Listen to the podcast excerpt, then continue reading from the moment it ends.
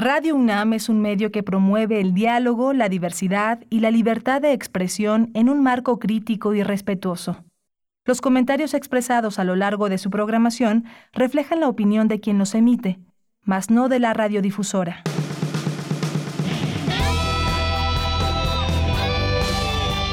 Prisma RU. Relatamos al mundo.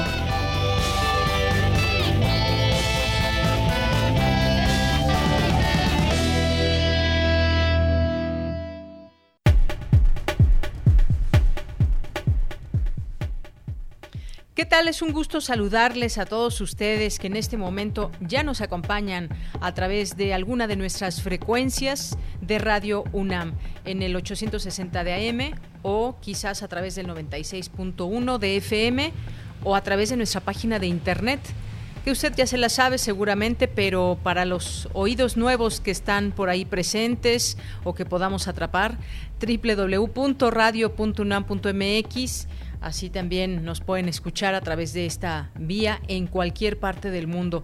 Y en cualquier parte de México también que muchas veces ustedes nos han hecho saber, nos informan desde donde nos escuchan, como en Morelos, en Oaxaca, en Tampico, Tamaulipas, de donde quiera que nos escuchen, aquí estamos para servirles y para escucharlos y leerlos.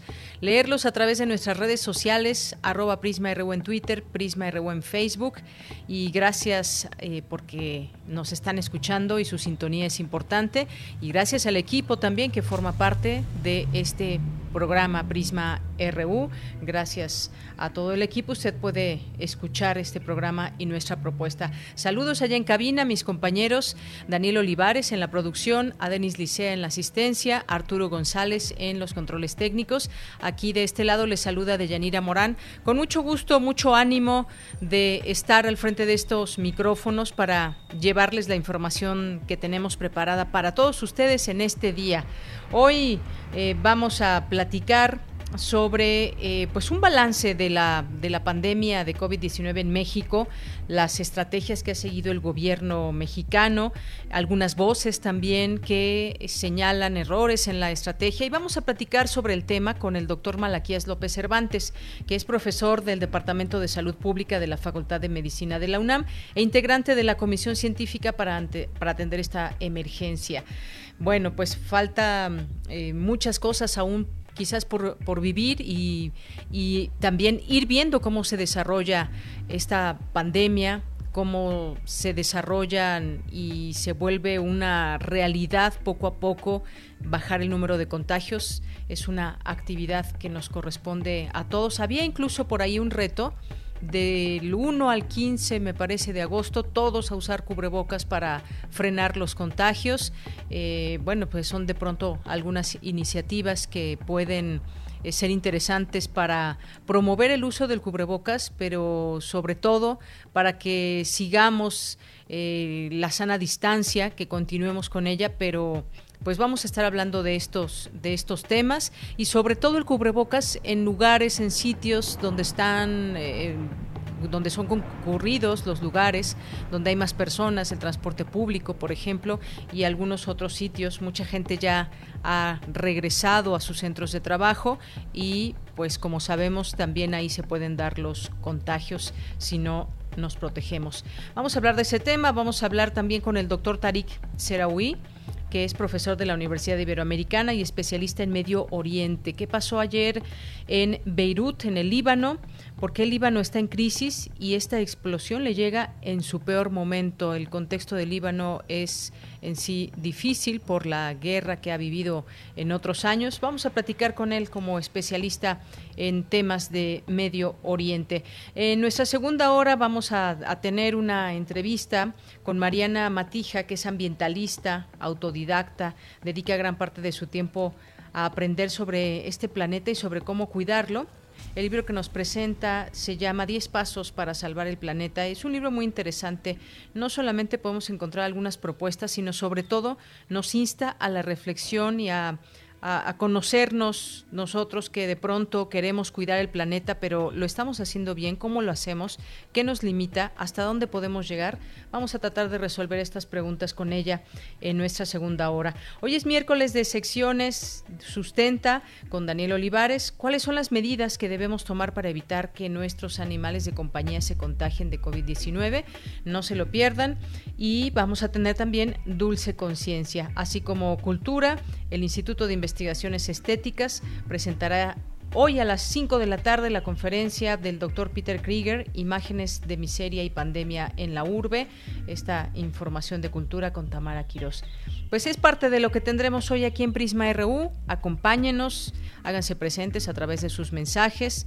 Eh, eventualmente y en algún momento regresaremos también a tener la posibilidad de darles nuestro número en cabina para que también se puedan comunicar de esta manera, pero eso es algo que todavía no sabemos cuándo y por la situación más vale esperar y cuidarnos. Bien, pues desde aquí relatamos al mundo.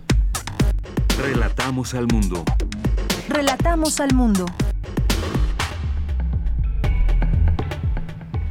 Hoy miércoles 5 de agosto del año 2020 en los temas universitarios, Fundación UNAM pone en marcha la campaña Dona una tablet. Durante el confinamiento, los perpetradores de las violencias contra las mujeres no descansaron. En materia nacional, el presidente Andrés Manuel López Obrador pidió al secretario de Educación Esteban Moctezuma dialogar con la CENTE y el CENTE para lograr un consenso de la implementación de las clases por televisión para el regreso al ciclo escolar. La Fiscalía de Tamaulipas busca imputar a Emilio Lozoya por sobornos entregados para apoyar la campaña del PRI a cambio de contratos para la empresa brasileña Odebrecht en proyectos hídricos, energéticos y de transporte. La Coordinación Nacional de Protección Civil emitió una declaratoria de desastre natural para tres municipios de Tamaulipas por los daños que dejó el ciclón tropical Hanna. Aumenta a 2.8 millones de personas la desocupación laboral en junio, según información del INEGI. En materia internacional, las muertes en el mundo a causa del nuevo coronavirus suman este miércoles más de 700.741, mientras que hay 18.544.820 casos confirmados, según el conteo de la Universidad Johns Hopkins. Después de la explosión de ayer en Beirut, capital del Líbano, se reportaron o se reportan hasta el momento oficialmente más de 100 muertos, otros 100 desaparecidos, alrededor de 4.000 heridos y 300.000 personas sin hogar. El gobernador Marwan Abud evaluó las pérdidas en hasta 5.000 millones de dólares. La mitad de la ciudad quedó destruida. Un video al que tuvo acceso de Associated Press muestra columnas de humo negro lanzándose desde una ciudad norcoreana junto a la frontera con China, en medio de reportes sobre que se habían producido explosiones con varios muertos, aunque ni Corea del Norte ni China han hecho declaraciones al respecto.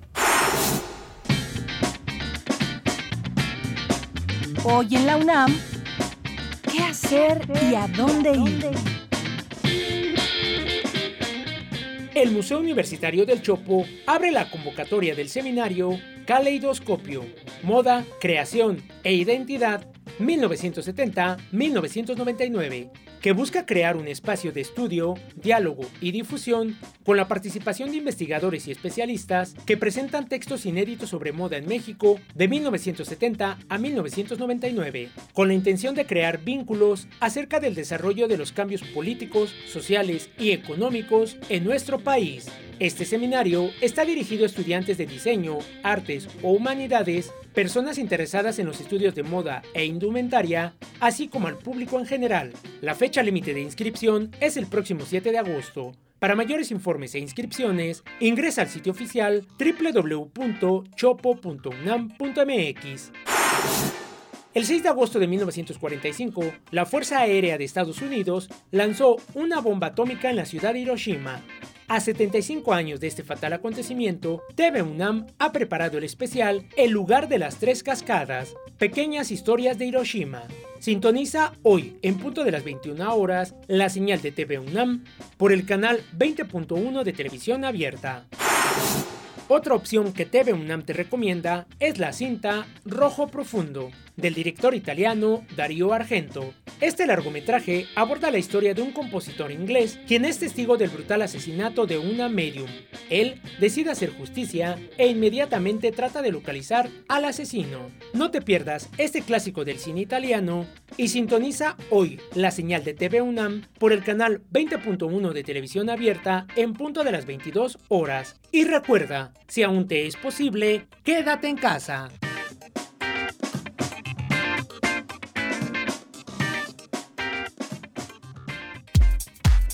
Prisma RU. Relatamos al mundo. Bien, pues la Secretaría de Salud informó que México suma 48.869 muertos por coronavirus y 449.961 casos confirmados. Esta mañana, en Palacio Nacional, el presidente Andrés Manuel López Obrador comentó que se planea dar apoyos a escuelas privadas que han sido afectadas por la pandemia para garantizar el derecho a la educación.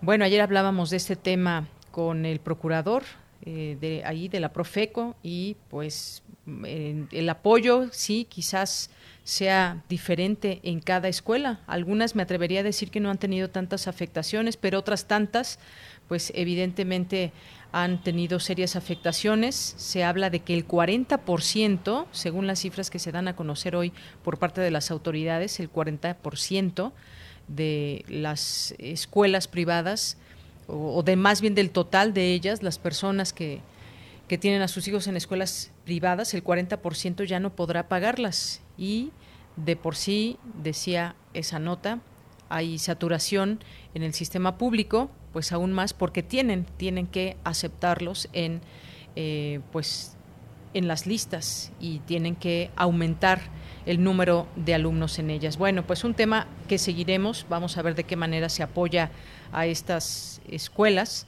eh, por su parte, el secretario de Educación Pública, Esteban Moctezuma, indicó que se contempla un plan de apoyo para madres trabajadoras en este regreso a clases en línea. Mientras tanto, la Comisión Metropolitana de Instituciones Públicas de Educación Media Superior informó que la aplicación del examen se realizará durante dos fines de semana, los días 15, 16, 22 y 23 de agosto, bajo estrictas medidas sanitarias y en grupos de 25 alumnos. Bueno, pues Vamos a continuar con nuestro campus universitario y bueno, creo que hoy los, los sonidos de la ciudad imperan en el programa en, esta, en este momento y en esta hora. Continuamos. Relatamos al mundo. Relatamos al mundo.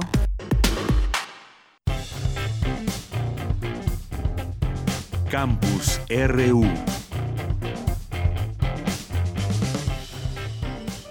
Bien, una de la tarde con 17 minutos. Quería recomendarles también, antes de irme con, con Cindy, hoy en Radio UNAM no se pierdan el programa El Árbol de las Ideas, hoy a las 4 de la tarde, por estas eh, frecuencias, porque estará, habrá una, una entrevista con el doctor eh, Hugo López Gatel que le hará la doctora Paulina Rivero Weber, hoy a las 4 de la tarde. El Árbol de las Ideas, zoonosis y temas afines a COVID. Eh, ese es el tema del cual van a hablar el día de hoy. Y ahora sí me enlazo contigo, Cindy. Durante el confinamiento, los perpetradores de las violencias contra las mujeres siguieron en esta, en esta pandemia, desafortunadamente, y ese confinamiento que de pronto pues hace que las familias estén más tiempo juntas, pero eso no significa tranquilidad para muchas familias. Cuéntanos, Cindy, buenas tardes. Deyanira, muy buenas tardes a ti y a todas las personas que están escuchando Prisma RU en el marco del Seminario Permanente de Violencia de Género en los Espacios Universitarios.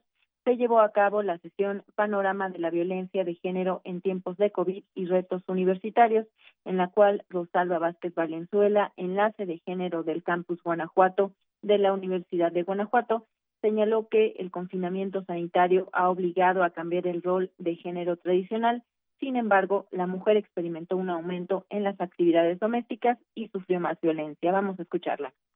En el 2019 hubo 16.114 llamadas. En junio de 2020 hubo 22.446 llamadas de emergencia. Llamadas que no se convirtieron en denuncias. Los feminicidios para junio de este año es el número mayor de entre marzo, abril, mayo y junio. Hubo 94 feminicidios registrados en el país y este número es mayor a los 75 que se tienen eh, registrados para junio de 2019. Las mujeres en casa tampoco estuvimos seguras. Tampoco hubo órdenes de protección porque no hay juzgados. Asimismo, se refirió al papel de las universidades en cuanto al apoyo adicional de las mujeres de sus campus. Primero, de saber cómo se encuentran las mujeres de su comunidad, sus estudiantes, sus profesoras y las mujeres que son parte del personal administrativo, para generar respuestas educativas y laborales que consideren, además de las dimensiones del género, una información real y oportuna de su propia comunidad. En, la situación que nos puso la, pandemia, un gran objetivo debe ser mantener a las mujeres estudiantes, a las mujeres trabajadoras. Hay ahora muchos datos de deserción, de abandono. En la nueva normalidad y etapa post-cuarentena, los servicios de prevención, atención y sanción en contra de la violencia de género deben ser adaptados en programas a distancias y deben ser ubicados en un orden prioritario. Deyanira, este es el reporte del Seminario Permanente de Violencia de Género en los Espacios Universitarios organizado por la Universidad de Guanajuato. Muy bien, pues muchísimas gracias Cindy por la información. Buenas tardes. Buenas tardes. Un tema al que por supuesto se le da un seguimiento, un seguimiento para conocer también esas esas situaciones que pasan muchas mujeres. Me enlazo ahora con mi compañera Virginia Sánchez. América Latina destaca en el acceso a la ciencia abierta. Bueno, disculpen ahí la Cruz Roja que pasó. ¿Qué tal, Vicky? Muy buenas tardes. Hola, ¿qué tal, Bella? Te saludo con muchísimo gusto a ti y al auditorio de Prisma RU. El origen y desarrollo de las bibliotecas se orienta a establecer un vínculo entre el universo de la información y el universo de sus comunidades, de sus comunidades, y así atender y responder sus necesidades. Sin embargo, las bibliotecas se encuentran en dos complejas situaciones. Por un lado, están inmersas en el derecho de la sociedad al acceso a la información y por otro lado, en el de los derechos de autor y de los editores por lo que para comprender mejor esta arista y emprender acciones que no se limiten al contexto de la pandemia, sino también para el futuro, la Dirección General de Bibliotecas y Servicios Digitales de Información de la UNAM organiza el tercer foro virtual La Agenda del Acceso y la Ciencia, abiertos en la crisis pandémica, avances y desengaños. Escuchemos a Antonio Sánchez, subdirector de Servicios de Información Especializada de dicha entidad. El título de este foro fue elegido haciendo referencia efectivamente a la situación de emergencia que vive la humanidad con esta enfermedad que ha puesto en jaque tanto a la salud, la ciencia y la economía mundiales y que también ha marcado una carrera contra el tiempo y ha redoblado la demanda de un acceso inmediato a la información científica. Y en contrapartida nos encontramos con una agenda del acceso abierto al conocimiento científico que ya cumple 18 años si tomamos en cuenta la Declaración de Budapest de 2002 y que ha sido una agenda que además ya ha sido rebasada por los planteamientos de la ahora llamada ciencia abierta, que es aún más radical, pero que todo esto se ha convertido en una nube de términos y procesos y convenios que yo creo que aquí hablo por una gran mayoría, se ha vuelto muy confusa e intrincada. Y bueno, para iniciar el foro, Pablo de Castro de la Universidad de Strathclyde en Gran Bretaña, en su ponencia Ciencia Abierta, Acceso Abierto, Nuevas Vías, algunos desarrollos novedosos en la implantación de la ciencia, destacó la necesidad de ser capaces de no solo dirigirse a investigadores de una área concreta, sino ampliar el campo de consulta. Por su parte, Dante Cid de Elsevier Brasil, es empresa de análisis de información global, en su ponencia Ciencia Abierta, una perspectiva desde la empresa de información científica, señaló que a pesar de que no hay una definición estricta, formal de lo que es la ciencia abierta, destacó algunas coincidencias globales para determinar los componentes necesarios para hacerla, y es que debe ser inclusiva, colaborativa y transparente a través de los diversos aspectos de investigación. En ese sentido, señaló, América Latina tiene una importante delantera. Latinoamérica ha sido pionera en acceso abierto al texto completo con plataformas como Cielo, La Referencia, Redalic, haciendo disponible al público todos los, los principales títulos regionales en una plataforma subsidiada por los gobiernos que lo hacen para difundir, divulgar mejor la ciencia, especialmente la ciencia de las revistas locales. Así que en aspecto de acceso abierto a textos completos, Latinoamérica tiene una delantera increíble desde la década de 90 ya se hace que, que se empezó a hablar de acceso abierto en otros cantos del mundo, en América Latina siempre lo, se lo hizo de esta forma.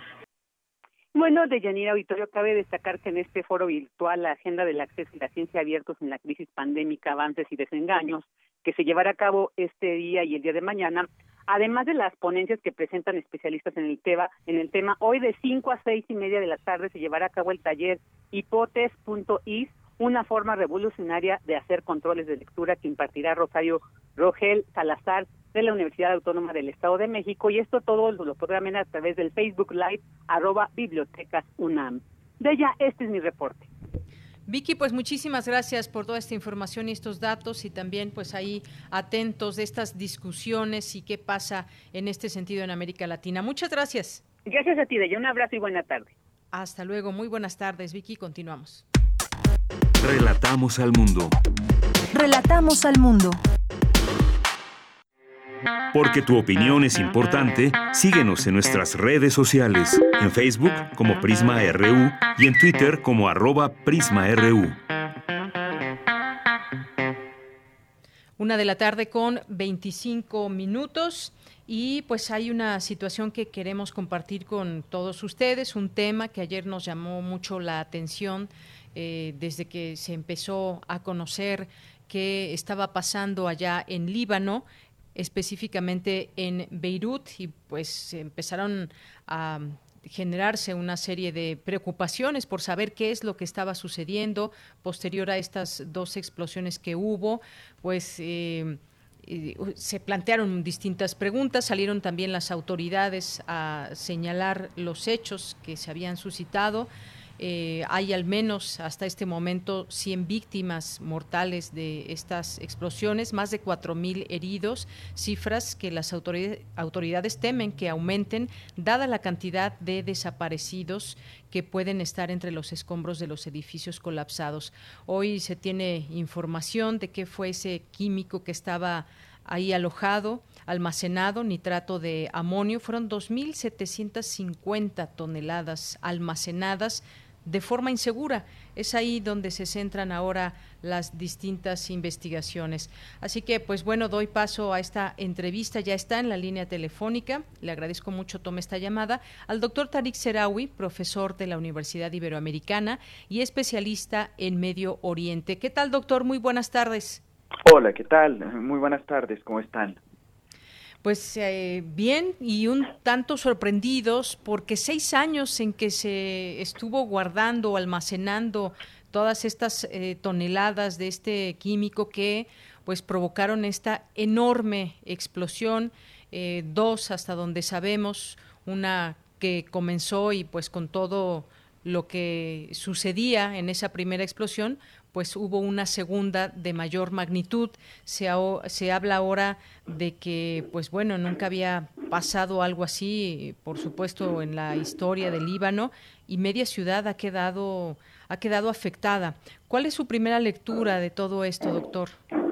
Bueno, la primera eh, lectura, como eh, siempre tenemos este tipo de noticias que vienen de, del Medio Oriente, es eh, informarnos bien efectivamente para no caer, eh, digamos, en, propagación de noticias falsas o en el eh, alarmismo. Me refiero a que las primeras voces, lo primero que hicieron fue culpar esto de un atentado terrorista o un ataque, se señaló pues, Israel, se señaló a, vaya, eh, a, pues sí, lo, primero fue buscar eh, culpables.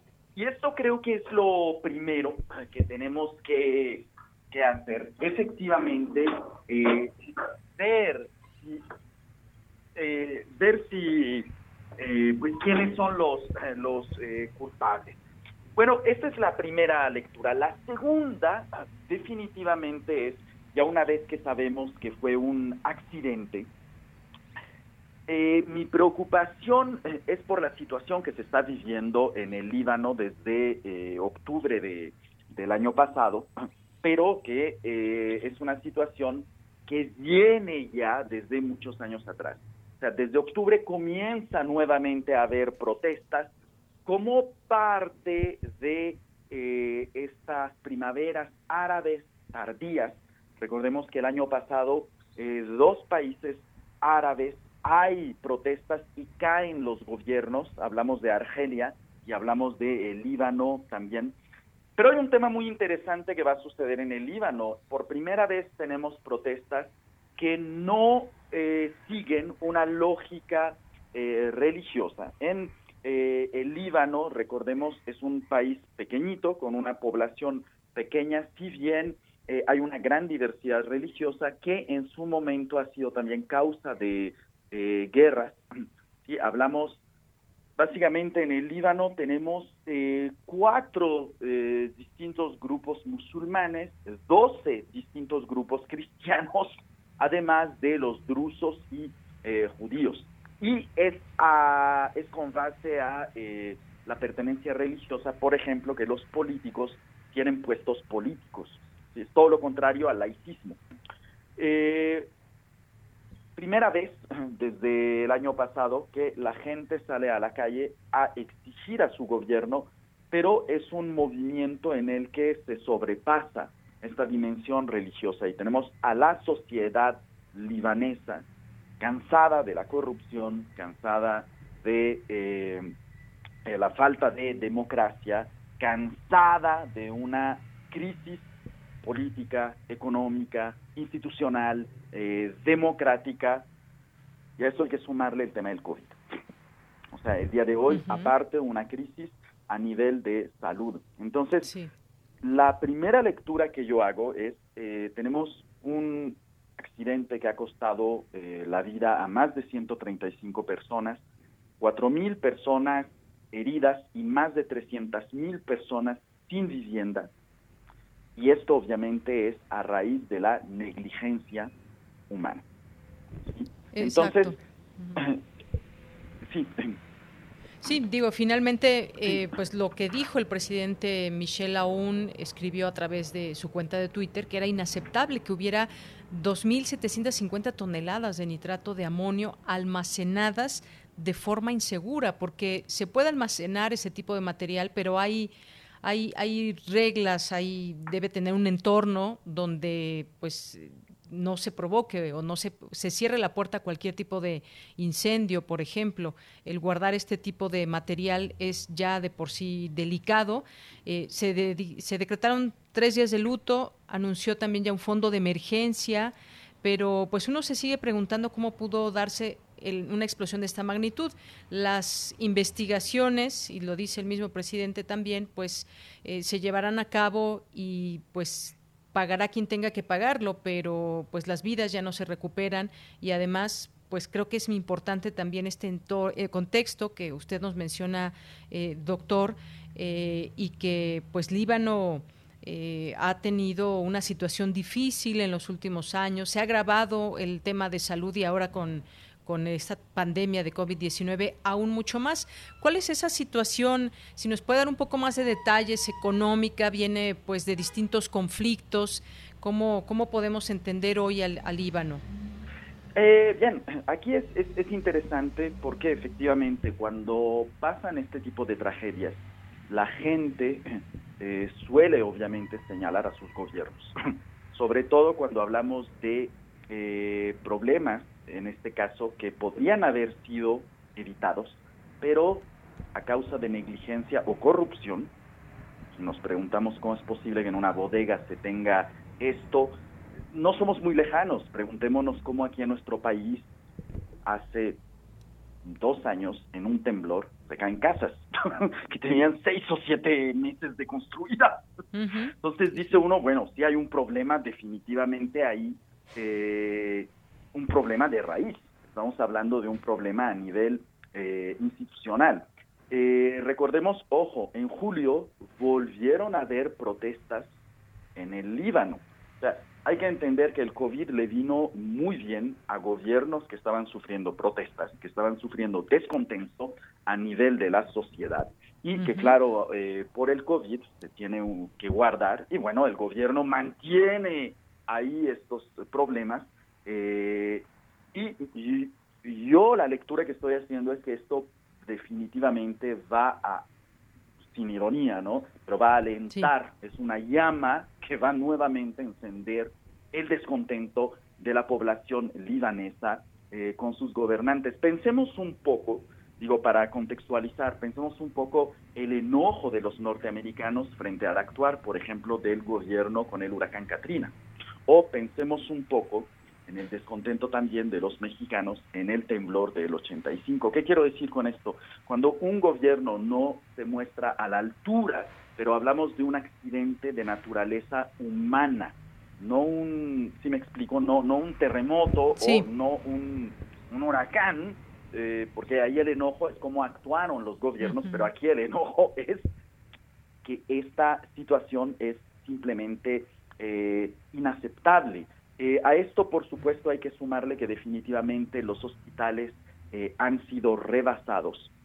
el día de hoy, el, Líbano es, un país eh, con una profunda crisis eh, económica y no nos es a nosotros como mexicanos eh, lejana la situación de Líbano. Recordemos, tenemos una gran población mexicana de origen libanés que ha venido a lo largo de los, de los años. Más de un millón de mexicanos pueden trazar sus orígenes en el Líbano y eh, desgraciadamente eh, muchos de la población eh, libanesa que ha venido a México, que está en, la, en el exilio o en la diáspora, ha sido por razones económicas o razones de eh, violencia. El Líbano también vive una guerra civil del 75 al 2000 por razones religiosas y después de esto va a vivir una guerra y una invasión por parte de Israel eh, posteriormente va a tener también una invasión por parte de Siria. Entonces es un país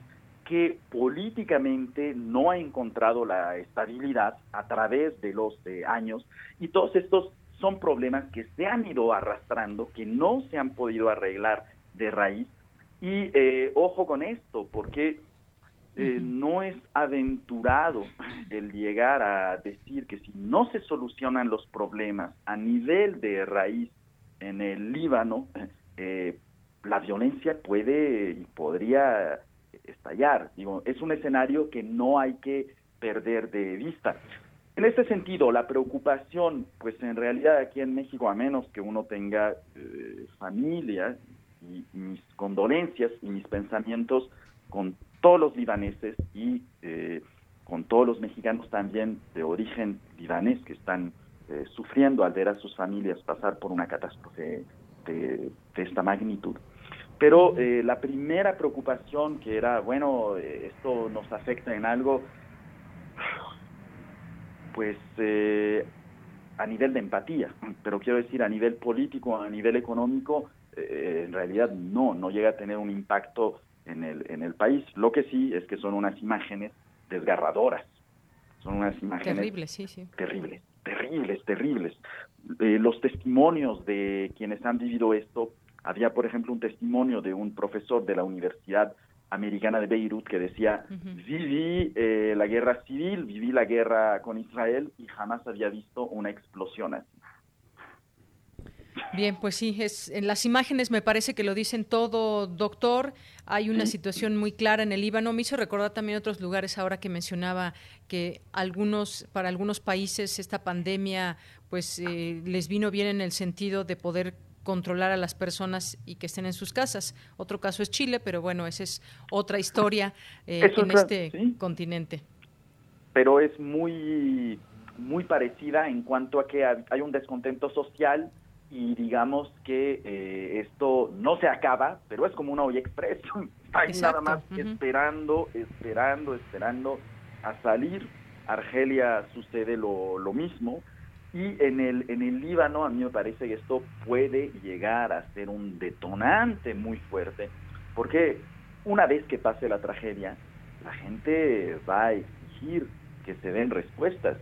Y claro, muy probablemente el gobierno, como bien ha declarado, eh, se detiene a los eh, responsables, se detiene en este caso a las autoridades del puerto, pero yo honestamente no creo que esto sea suficiente para calmar eh, el sentir del pueblo libanés, que no es nada más este tema, esto es la gota que derramó el vaso. Exactamente. Entonces, bueno, en, otro sentido, digamos, se puede cerrar el, capítulo en el sentido de que no fue un ataque como en algún momento se podía pensar por la magnitud en que se dio esto, una destrucción muy, muy grande. Y pues bueno, nos centramos ahora en esta situación de qué pasa a nivel social en Líbano, antes lo que ya pasaba y después de esta, de esta catástrofe que se puede recrudecer esa crisis que ya de por sí enfrentaba. Eh, seguiremos eh, viendo qué sucede en este, en este lugar, en este sitio y cómo se reorganiza también la gente tras esta tragedia y también en la exigencia a sus autoridades.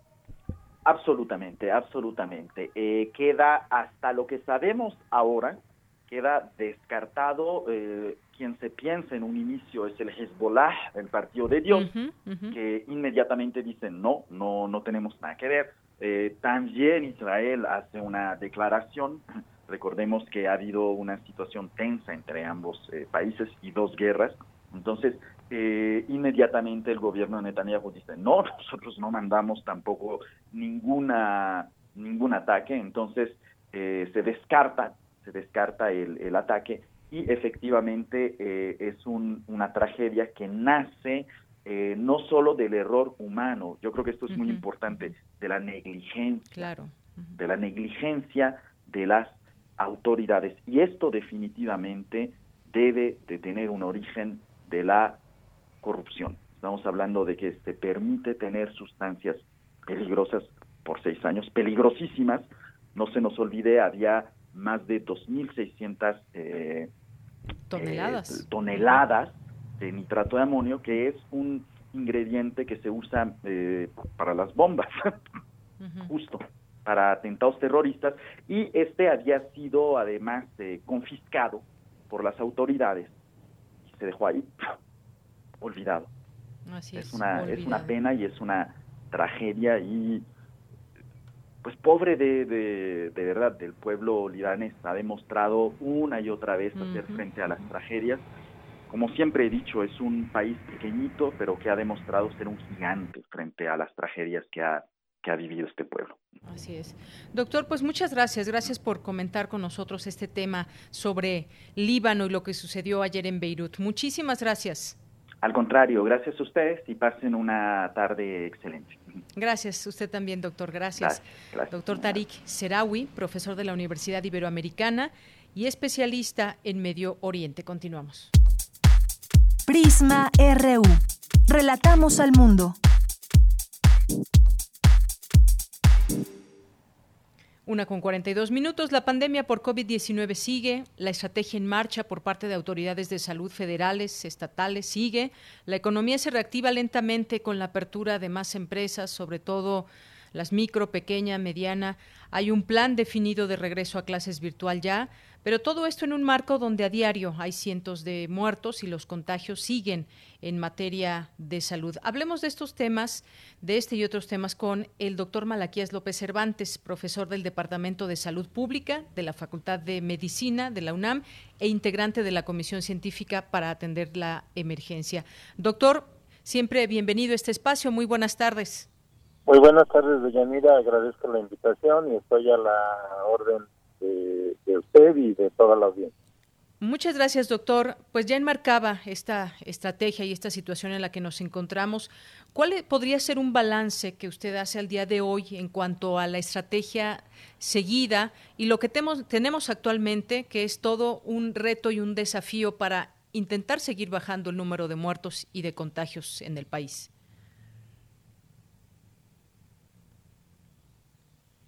¿Sí, doctor? Parece que se fue la señal o perdimos al, doctor. En un momentito más lo recuperamos. Doctor, ¿está ahí? Bueno, recupera. ¿Doctor? Sí, perdón, ¿eh?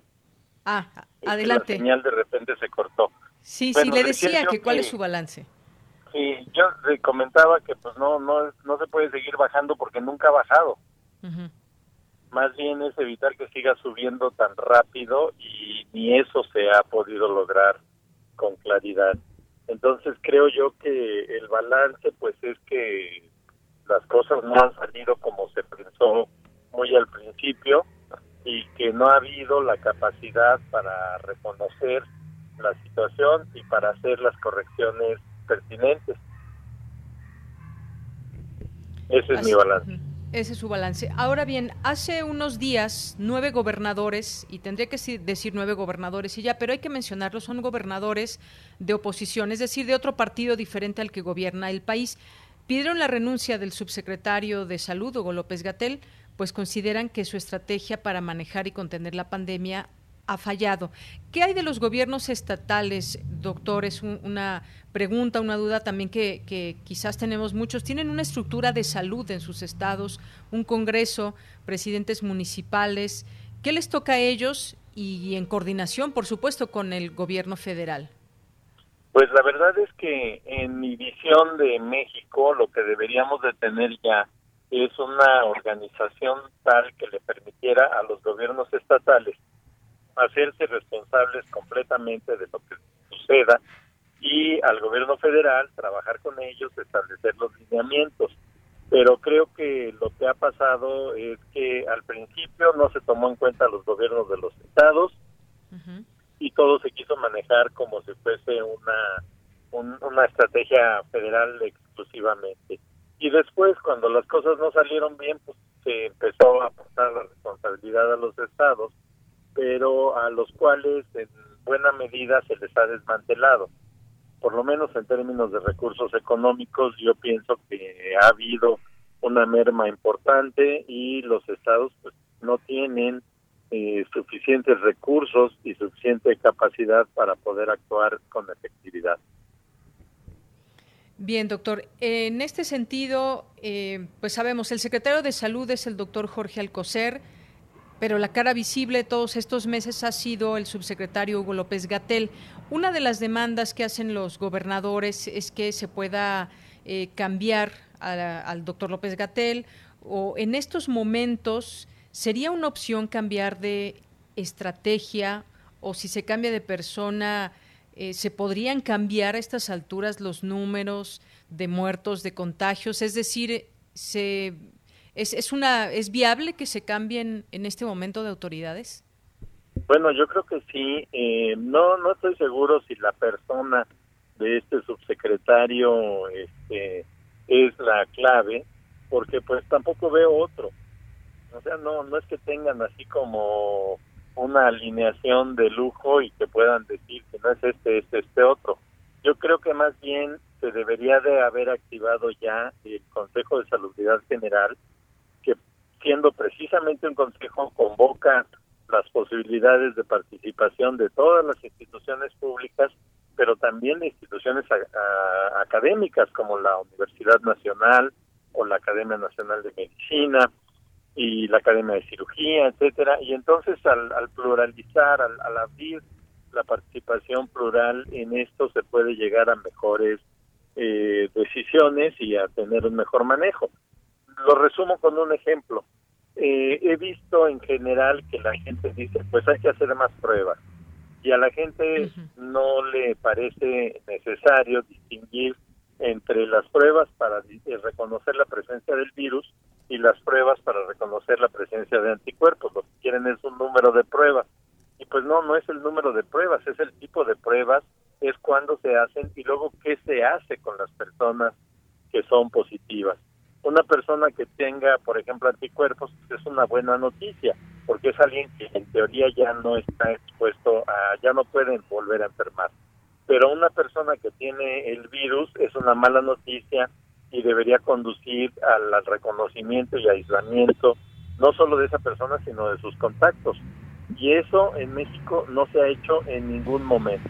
Al principio se consideró que no era necesario, que el problema no sería tan grande y ahora que el problema se ha vuelto tan difícil, tan grande, este pues no se reconoce y no se hacen cambios.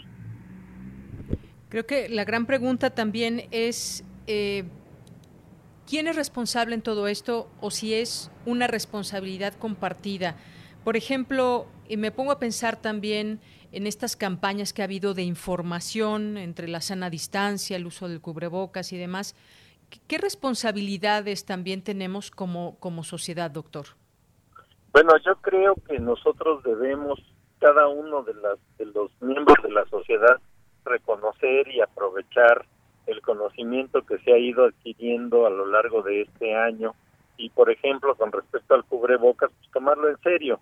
Eh, va uno caminando por la calle y están tres tipos de personas, los que no usan cubrebocas, que desafortunadamente son muchos, y los que lo usan mal, que son otros muchos.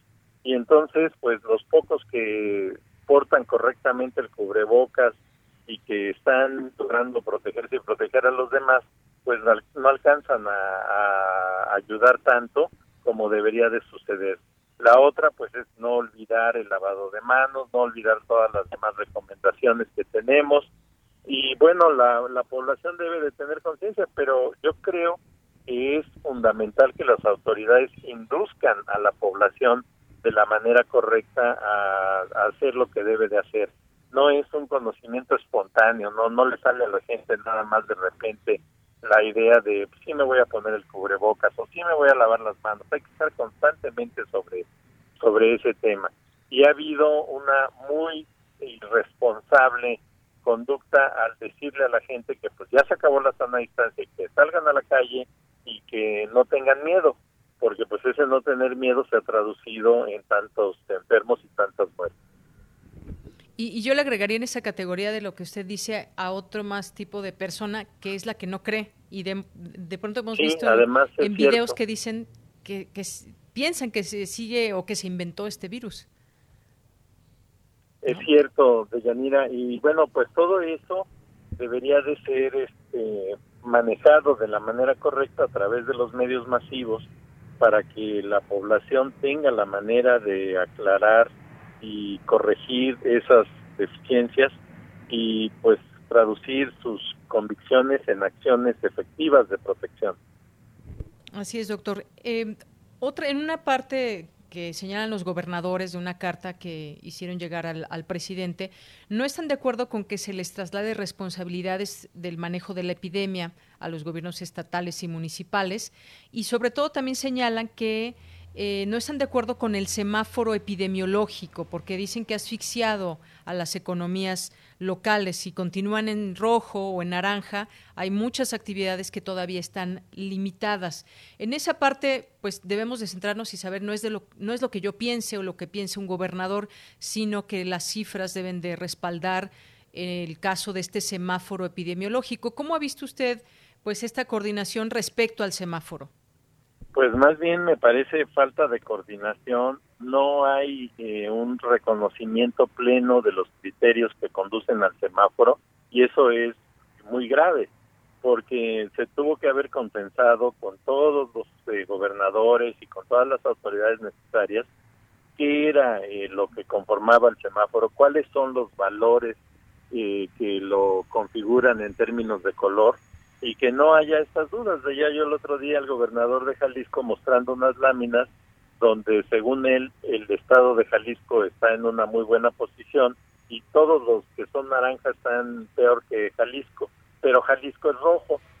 Entonces, pues ese tipo de cosas no pueden ser motivo de confusión, o sea, no puede ser que, que uno se quede con la idea de que un funcionario por capricho dice, aunque estés bien te voy a poner rojo, ¿no? O que a otros como fue el caso del Distrito Federal, que aunque esté mal, le ponen naranja. Entonces, pues así no se puede. Tiene que haber criterios muy claros, no debe de haber lugar a dudas. Quien es rojo es rojo, quien es naranja es naranja y así sucesivamente. Y creo yo que allí ha habido un manejo muy, muy malo de parte de las autoridades federales. Y al dejar esas dudas por allí sembradas, pues se pierde legitimidad y la gente empieza a creer que pues todos son pleitos entre funcionarios y que no es realidad lo que están viviendo. Y pues esto tiene consecuencias gravísimas, como es este gran número de muertes y de casos. Así es, doctor. La respuesta que dio el doctor López Gatel fue en el sentido de que ellos también son autoridades sanitarias y como tales, en sus entidades, de acuerdo a lo que establece la Ley General de Salud, tienen responsabilidad de atender a la, eh, epidemia y, cómo se maneja también en cada estado. Eh, otra pregunta, doctor. Sí. Perdón, Deyanira, sí, que adelante. interrumpa, pero justo esa declaración me parece catastrófica porque estamos en agosto. Eso debimos de haberlo escuchado en enero o en febrero. No es una no es un descubrimiento que las que los gobernadores sean autoridades de salud y que tengan responsabilidad, pero eso se les debió haber dicho al principio, se debió haber trabajado con los estados de manera coordinada eh, la forma en la que se iba a manejar esta epidemia y no estar haciendo recriminaciones seis meses después y diciendo no pues este sí te toca y el otro diciendo no a mí no me toca no yo creo que esto es absurdo este es el, ejemplo de la falta de, entendimiento de la falta de destreza para manejar eh, la situación que estamos viviendo eh, bien doctor por otra parte esta es una situación inusual, eso, es algo que también dijo el doctor Gatel, pero vayamos Vayamos también con el tiempo. Eh, el mundo espera una vacuna, la gente estamos tratando de ver o echar una mirada a ese futuro inmediato o mediano y largo plazo, pero las declaraciones de la Organización Mundial de la Salud hace dos días me parece que fueron muy contundentes y quizás hasta preocupantes al señalar que puede ser que quizás nunca haya una solución contra la pandemia de COVID-19 a pesar de el curso para obtener una vacuna. Eh, ¿Qué opina de esto, doctor? Bueno, a mí me pareció sí muy decepcionante. Yo creo que tampoco la Organización Mundial de la Salud ha sido oportuna y clara. Y pues bueno, ante la evidencia generalizada de que estamos muy cerca de que empiecen a aparecer vacunas y que los estudios científicos que se han hecho de estas vacunas demuestran que sí tienen el potencial que esperamos el que haya dicho lo que dijo el director general de la OMS pues este, desalienta a toda la gente no eso de que no sabemos si habrá una bala de plata y no sabemos para cuándo la vamos a tener o tal vez nunca creo que es muy desafortunado que hizo caer el ánimo de mucha gente y creo que a lo que se a lo que se quiere referir este señor es a que muchos países no van a tener la manera de conseguir esa vacuna que cuando la haya, cuando ya se esté aplicando en países donde se desarrollan, muchos se van a quedar nada más mirando. Y creo que México debe de reflexionar bien sobre eso. Esto no se resuelve levantando la mano y diciendo yo voy a la tienda de la esquina y me compro mi vacuna. No, se tendría que haber trabajado de una manera mucho más enfática y todavía es tiempo. Un ejemplo es que Brasil firmó desde hace casi un mes un convenio para que se produzca allá en Brasil la vacuna que está elaborando la Universidad de Oxford y de hecho Brasil está participando en el en el ensayo de campo de esta vacuna y México creyendo que porque se formó en la cola le van a decir así ah, aquí está la vacuna vamos a llegar en el mejor de los casos con la noticia de que tenemos un lote de 10 o 20 millones de dosis que van a ser muy insuficientes para poder eh, manejar la situación que vivimos. Y otros países más pobres que México, pues les va a ir mucho peor. Y, yo creo que a eso se refería la ONU. Y doctor, bueno, en ese sentido que habla de la vacuna, pues quizás sea una esperanza para, para el mundo. Hace también unas semanas el canciller anunció que, que México tenía asegurada la vacuna, incluso estaba participando. Hay un grupo también especializado de la UNAM trabajando en esta vacuna. Bueno, sí, pero eh, el grupo de la UNAM lo que quiere, lo que se pretende es que México tenga su, su propia vacuna pero eso es algo realmente lejano. O sea, México no ha integrado a través de los últimos 20 o 30 años, sino lo contrario, eh, una capacidad técnica que le permita desarrollar una vacuna. Tenemos que empezar algún día, qué bueno que ya empezamos, qué bueno que ya la UNAM lo mostró. Hay otras universidades que tienen también eh, posibilidades, como la Universidad de Querétaro, pero pues son nada más eso, posibilidades En cambio, los chinos, los ingleses, los norteamericanos ya tienen vacunas que se están ensayando en campo, pero ellos van a, tener esas vacunas, las van a producir y van a resolver primero las necesidades de sus países y de los países que realmente les importan. En el caso de los ingleses, pues eh, Europa, en el caso de los chinos, una población de 1.500 millones de habitantes y así sucesivamente. Entonces, ¿cuándo habrá disponibilidad de vacuna para los demás? Pues yo creo que es algo remoto y no nos hemos movido. Eso no, está bien que, participe la, Secretaría de Relaciones Exteriores, pero es patético que la Secretaría de Salud esté con los brazos cruzados.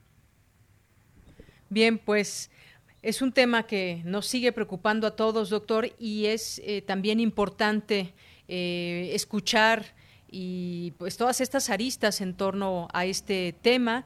El gobierno federal nos, eh, nos da información todos los días en una conferencia con los medios de comunicación.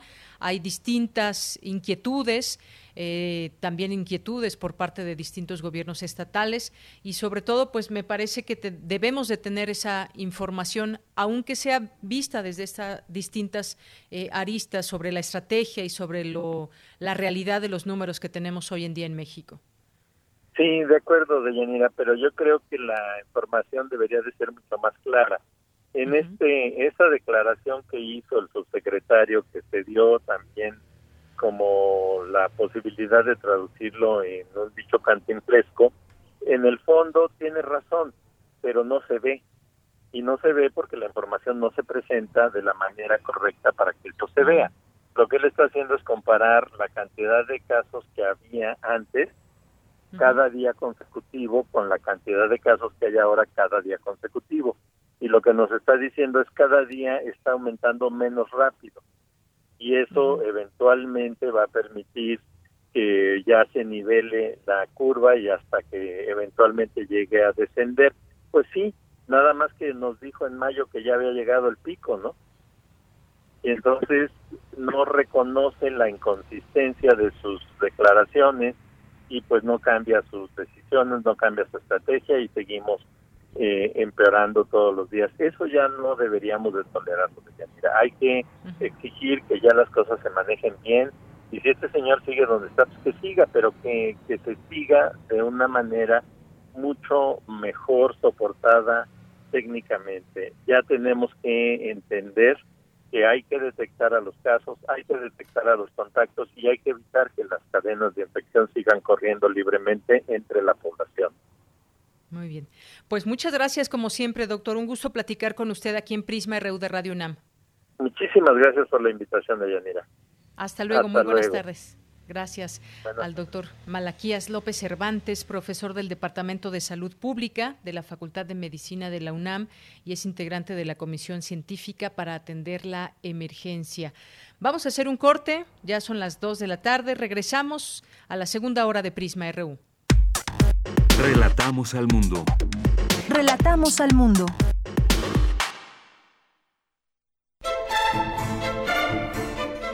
Oye, ¿y cuál es tu canción preferida de Johann Sebastian Bach? Mmm, ¿esa de las 25 rosas? Pones agua fresca en un jarrón. Ah, pero esa es de Johann Sebastian. Ah, sí, bueno, sí, sí, me gustan muchas de Bach. Son obras muy excelsas y sublimes, pero se me fueron los nombres. Oh, ¿has escuchado Área de Divertimento? Ay, sí, buenísima obra.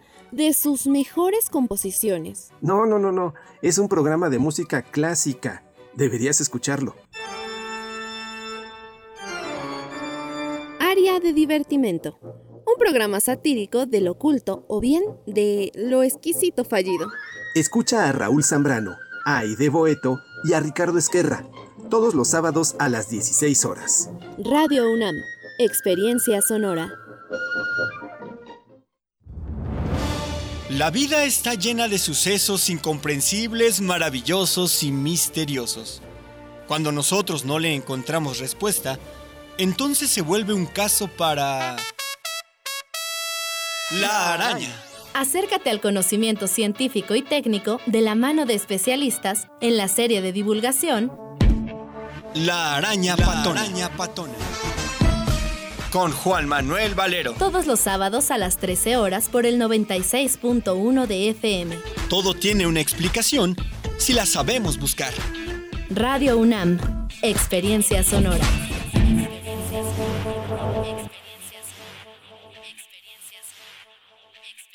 En el Instituto Electoral de la Ciudad de México seguimos trabajando en la preparación del proceso electoral local 2020-2021. Este mes de agosto consultaremos a pueblos, barrios originarios y comunidades indígenas de la Ciudad de México a través de asambleas consultivas virtuales para conocer su opinión sobre la delimitación de las circunscripciones en las alcaldías. Para más información sobre este proceso y las fechas de estas consultas, visita www.ism.mx o nuestras redes sociales. Instituto Electoral de la Ciudad de México. Con participación, todo funciona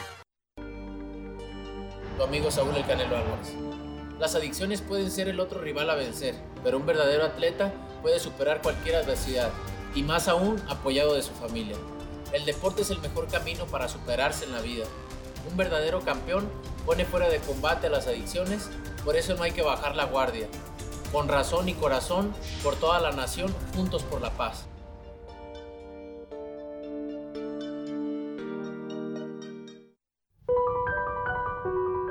La palabra es la ruta y la guía es el compás.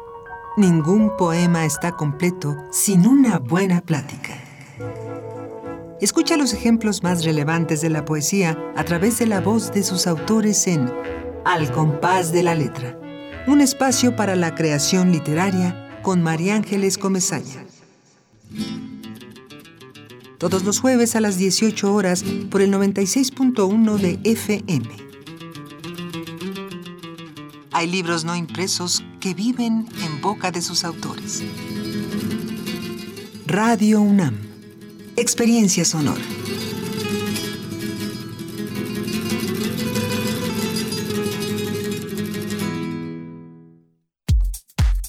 Prisma RU. Relatamos al mundo.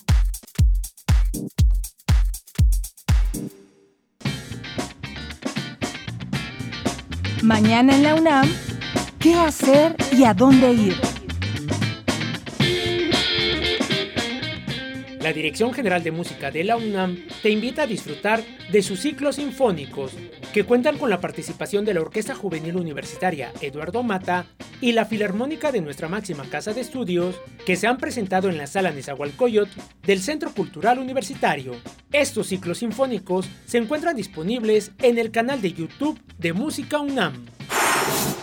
Te recomendamos el documental Así nació el movimiento LGBTI en México, sin conservadores, material en el cual se muestra cómo, a través de los años, se han realizado diversas acciones para conquistar derechos de esta comunidad marginada en un país como el nuestro. Este material lo podrás encontrar en el canal de YouTube de Cultura UNAM. Recuerda que en el sitio de Descarga Cultura de la UNAM podrás encontrar obras de literatura, teatro y música, así como conferencias y eventos especiales que la UNAM ha dispuesto para ti.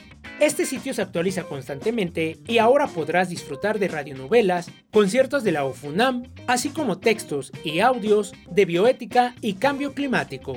Ingresa al sitio www.descargacultura.unam.mx Disfruta de toda la cultura universitaria en un solo clic y recuerda, en la medida de lo posible, quédate en casa. Para Prisma RU, Daniel Olivares Aranda.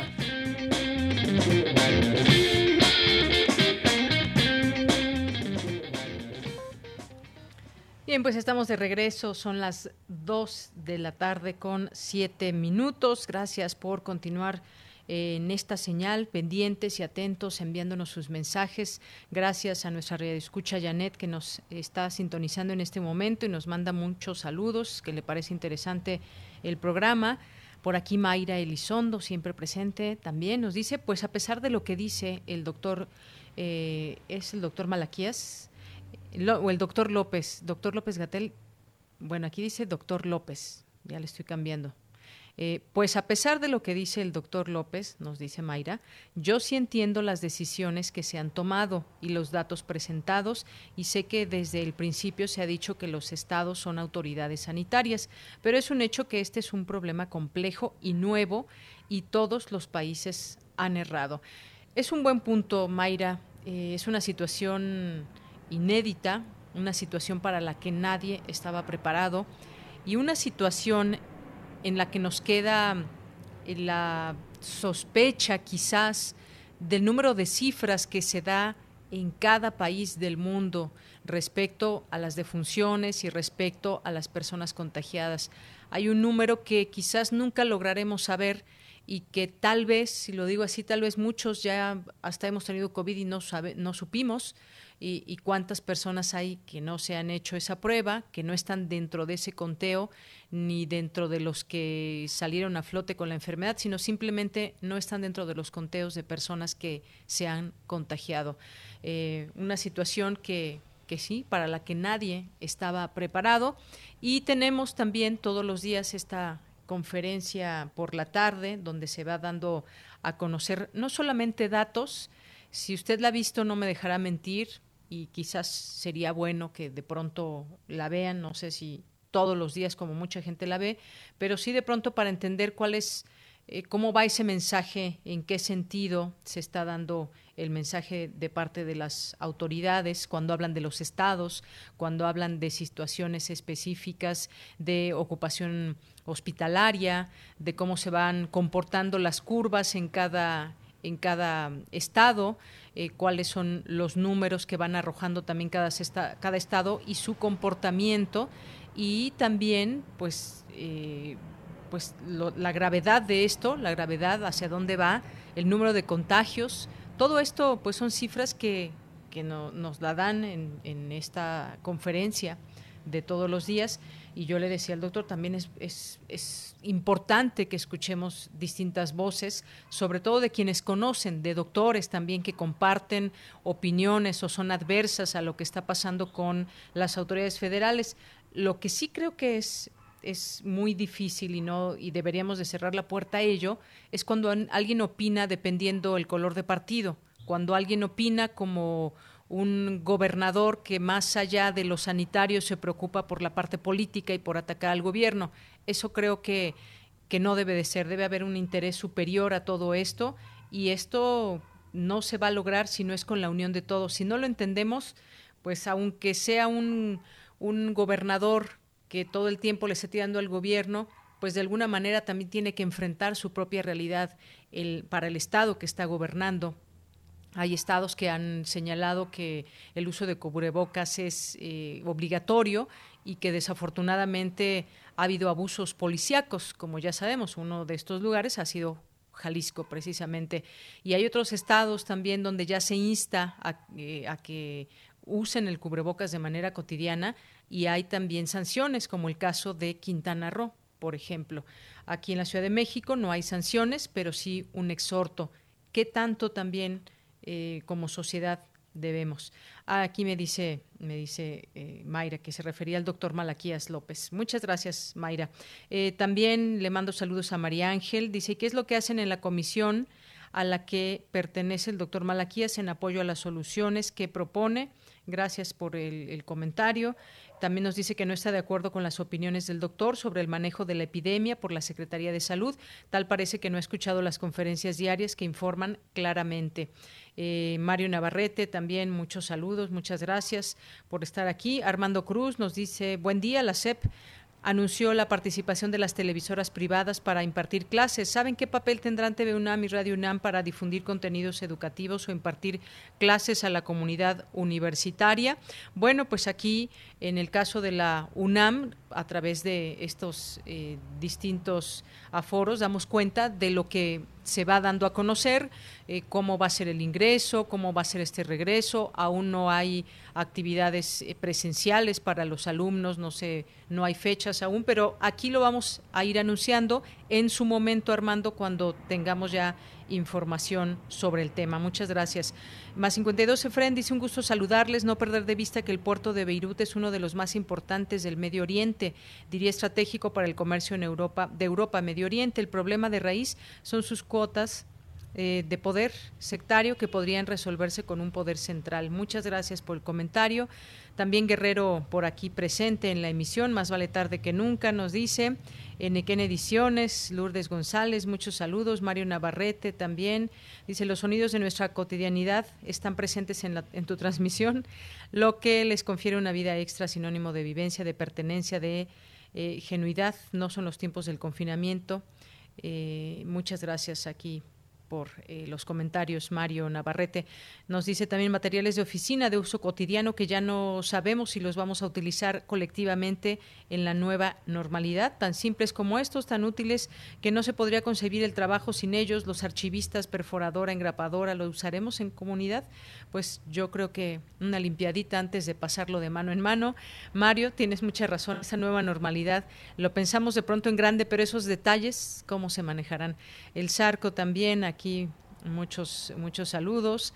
Eh, Mario Navarrete justamente nos manda estos elementos que, pueden, que son muy útiles en las oficinas y que pasarlos de mano en mano puede ser ya un, un riesgo. Muchas gracias y gracias a todos ustedes que están aquí atentos. Vámonos a la información. Nos vamos a la información ahora con mi compañera Cristina Godínez. Fundación UNAM pone en marcha la campaña Dona una tablet. Adelante, Cristina. Así es, Deyanira, buenas tardes. El propósito de esta campaña es apoyar a los alumnos con un buen promedio y de bajos recursos económicos para que puedan continuar sus estudios durante la actual pandemia. El presidente de Fundación UNAM, Dionisio Mid, informó que esta es una de las tres campañas que han lanzado durante la emergencia sanitaria. Por su parte, la directora ejecutiva de Fundación UNAM, Araceli Rodríguez, habló de la importancia de apoyar a los estudiantes. Son estudiantes que primero son los que hay que ayudar porque con todo en contra siguen estudiando, siguen con buenos promedios, siguen haciendo un esfuerzo tremendo y pues muchas veces no pueden pagar ni siquiera el transporte. Muchos de ellos se les necesita dar un apoyo nutricional, que también damos nosotros el apoyo nutricional, y son estudiantes que requieren pues del apoyo, la ayuda que da Fundación UNAM y que da la, propia UNAM. Explicó que se ha detectado que alumnos de familias con menos de cuatro salarios mínimos de ingreso dieron de baja materias por no contar con una tableta o con el servicio de Internet para recibir sus clases. Por esta razón, Fundación UNAM se dio a la tarea de conseguir fondos que entregará a la UNAM a fin de adquirir los dispositivos y el servicio de Internet por un año. La UNAM será la encargada de definir qué universitarios serán los beneficiarios de acuerdo con sus antecedentes académicos. El donativo es por el monto que se quiera y el depósito puede realizarse en Imbursa. El beneficiario es Fundación UNAM AC a la cuenta 1100490018 con la clave 036 180 11 4900 184 y proyecto 808 00008. También en Citibanamex con el beneficiario Fundación UNAM AC, sucursal 0870, cuenta 533019. De Yanira, este es el reporte. Buenas tardes. Gracias, Cristina. Buenas tardes. Y rápidamente aquí un mensaje de Facebook de Francisco San que nos dice nos dice, al invitado que, que habló sobre COVID no le parece nada, para él todo está mal, pero no aporta elementos científicos para debatir. No conoce la Ley General de Salud, que sí dice que los gobernadores son autoridades en materia de salud. Bueno, pues aquí, sin filtro, sus, sus comentarios. Muchas gracias, los, los agradecemos. Y como yo decía al inicio, siempre lo comentamos también, pues hay que dar voces a todas las, las personas. Sobre todo, pues bueno, no son cualquier voz la que intentamos dar aquí en estos espacios informativos es en este caso académicos, científicos, investigadores de nuestra casa de estudios que incluso incluso entre ellos mismos, entre nosotros mismos, parte de la comunidad podemos tener puntos de vista distintos y me parece que estamos en un momento importante donde debatir debatir siempre debe estar presente con elementos, por supuesto, claro Muchas gracias por sus comentarios. Bien, nos vamos ahora a la sección de sustenta. ¿Cuáles son las medidas que debemos tomar para evitar que nuestros animales de compañía se contagien de COVID-19? Hoy en sustenta, Daniel Olivares nos presenta algunas recomendaciones. Adelante.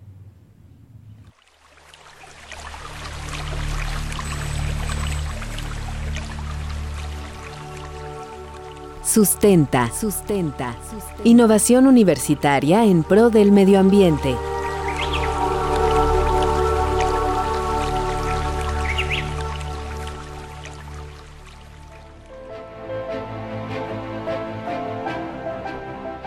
En la pasada entrega de Sustenta, analizamos si existe o no la posibilidad que los animales de compañía sean capaces de contagiarnos del nuevo coronavirus SARS-CoV-2. Y llegamos a la conclusión, de la mano del médico veterinario zootecnista Jorge Francisco Monroy López, que esta posibilidad es nula. Hasta ahora, no se ha demostrado que los animales de compañía puedan transmitir el nuevo coronavirus a sus propietarios. Sin embargo, nosotros sí podemos transmitirles dicho virus. La falta de información ha creado noticias falsas que se propagan a gran velocidad a través de las redes sociales. El miedo, la ignorancia y la desinformación en momentos de crisis puede orillar a algunas personas a abandonar a sus mascotas,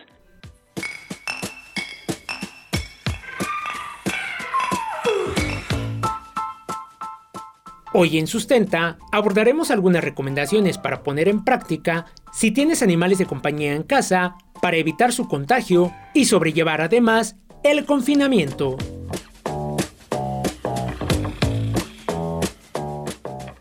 Para saber cómo proteger a nuestros animales de compañía, entrevistamos al médico veterinario Francisco Monroy López, quien nos habló de las medidas primordiales que debemos tomar en cuenta.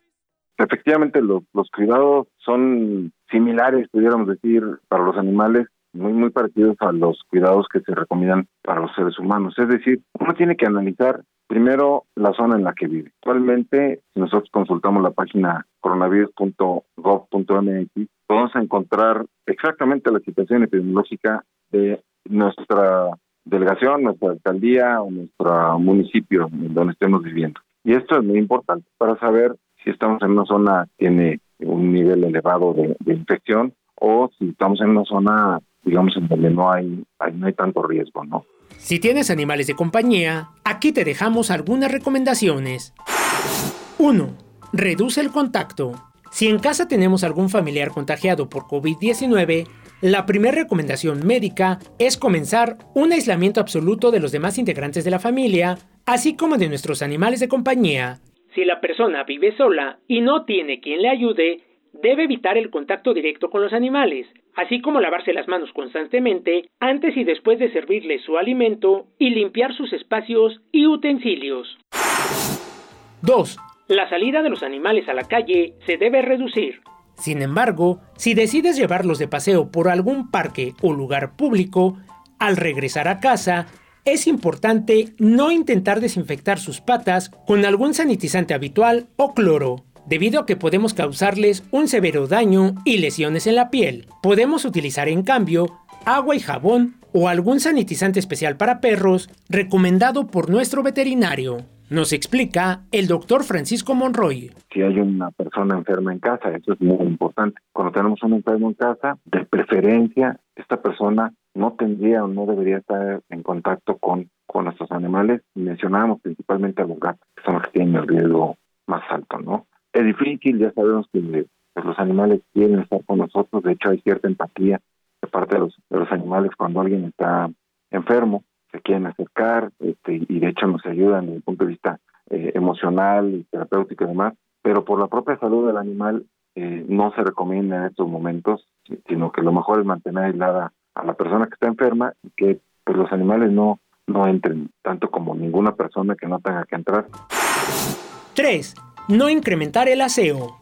El médico veterinario Francisco Monroy nos recomienda además no bañar diario ni constantemente a nuestros animales de compañía. La frecuencia del aseo debe ser la misma que manteníamos antes de la contingencia sanitaria. 4. Planea actividades dentro de casa. Si nuestros animales de compañía no están acostumbrados a permanecer encerrados, pueden presentar comportamientos atípicos como morder cosas, orinar o defecar en lugares inadecuados, además de presentar ansiedad o estrés. El médico veterinario Francisco Monroy nos recomienda entretenerlos con actividades dentro del hogar, como colocar sus croquetas dentro de cajas o detrás de sillones para mantenerlos activos. 5. Consulta a un especialista. Lo más importante es mantener contacto con el médico veterinario de cabecera, consultarlo si detectamos algún síntoma atípico o si tenemos alguna duda respecto a la conducta y actividades de nuestros animales de compañía. 6. Infórmate. Es importante mantenerte informado de fuentes oficiales y especialistas en el tema. Te recomendamos no hacer caso a las llamadas fake news o noticias falsas que se difunden por redes sociales. Y recuerda, en nuestras manos está la posibilidad de disminuir la curva de contagios de la COVID-19. Es importante continuar con las medidas sanitarias recomendadas por las autoridades federales y de salud. Y si aún te es posible, quédate en casa. Para Radio UNAM, Daniel Olivares Aranda.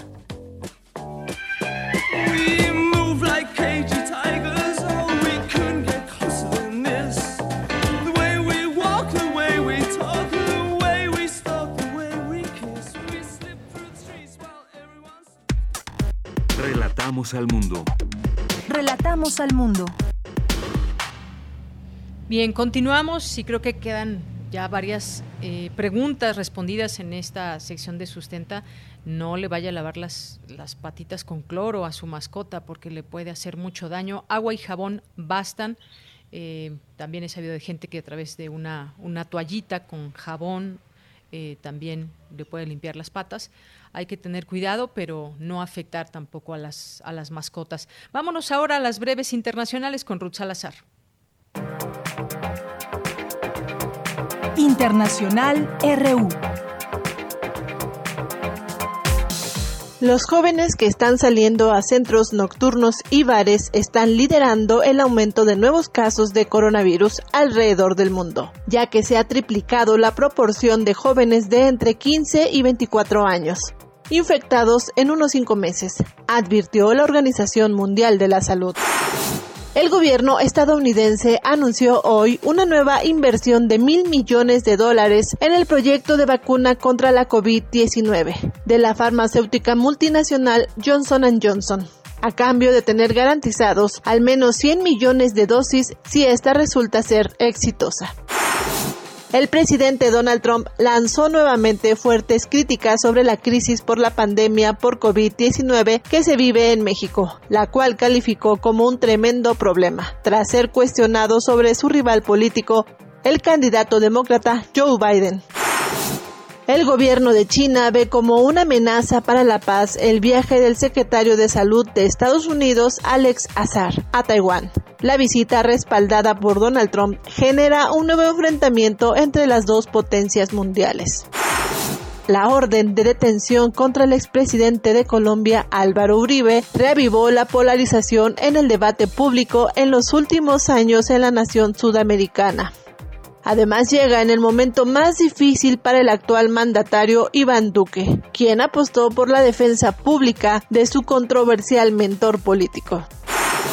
El Brexit ha disparado la inmigración de ciudadanos británicos a los países de la Unión Europea. Según datos de la Organización para la Cooperación y el Desarrollo Económico, el flujo de británicos con destino a los 27 países europeos ha subido un 30% desde 2016.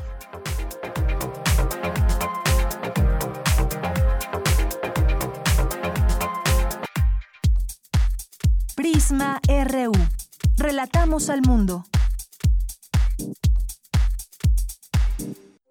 Queremos escuchar tu voz. Nuestro teléfono en cabina es 55 36 43 39. Continuamos. Tengo ya en la línea telefónica, la saludo hasta Colombia, Mariana Matija. Ella es ambientalista, autodidacta, dedica gran parte de su tiempo a aprender sobre este planeta y sobre cómo cuidarlo. Mariana, bienvenida, muy buenas tardes. Hola, muy buenas tardes, muchas gracias por la invitación. Gracias a ti también por ah, eh, aceptarla. Tengo en mis manos este libro eh, del que hago mención y, que tú escribes. Me pareció un libro sumamente interesante por la forma en que nos platicas también ese em, pues esa preocupación que muchos tenemos incesantemente sobre nuestro planeta, la huella que podemos dejar en él y cómo podemos cambiar con, con situaciones cotidianas y no es que nos pongamos eh, enfrente retos muy difíciles y vivamos con la preocupación todo el tiempo de qué estamos haciendo por el planeta, pero sí en un lenguaje muy sencillo nos vas involucrando en, en la importancia de por qué mirar nuestra propia huella en todo esto. Me gustaría que me platiques un poco de, en tus propias palabras, la intención de este libro para quienes nos escuchan. Vale, claro que sí. Pues la intención del libro fue condensar como en un solo lugar y en un solo espacio los que yo considero que han sido mis principales aprendizajes pues en, en los años que llevo interesada en este tema y brindar ahí una serie de herramientas que, que para mí han sido muy importantes y que considero que pueden ser muy útiles para otras personas que están también en el proceso de, de interesarse por el cuidado del planeta y de, y revisar la huella ambiental que están dejando. Así es. Me gusta también cuando hablas, por ejemplo, de pronto esto del planeta se ha vuelto, bueno, es que quien puede, quien está en un eh, privilegio puede hacerlo, pero otros no. Y me gusta que quites esa, esa, digamos, esa venda. Creo que dejas en claro que todos podemos hacer algo por ese planeta y no se trata de ser ricos, ser pobres, de tener tal o cual nivel, eh, nivel social. Me gustaría que me platiques un poco de esto. Sí, yo creo que em, el tema, pues como esta idea del privilegio con frecuencia se termina utilizando como un escudo para no involucrarnos en cambios que son importantes y hay muchas personas pues que dicen como no, esto es para la gente privilegiada, entonces yo no lo voy a hacer. Y creo que igual es esencial reconocer que tenemos diferentes posibilidades, que claramente no es la misma huella ambiental de una persona que vive, no sé, en un país eh, que se caracteriza por el consumo desbordado, que genera una gran cantidad de basura, que viaja en avión varias veces al año, que se mueve en carro particular a todas partes, versus una persona que consume realmente lo que necesita, que vive en una población pequeña, que, que no hace viajes internacionales o por lo menos no con frecuencia.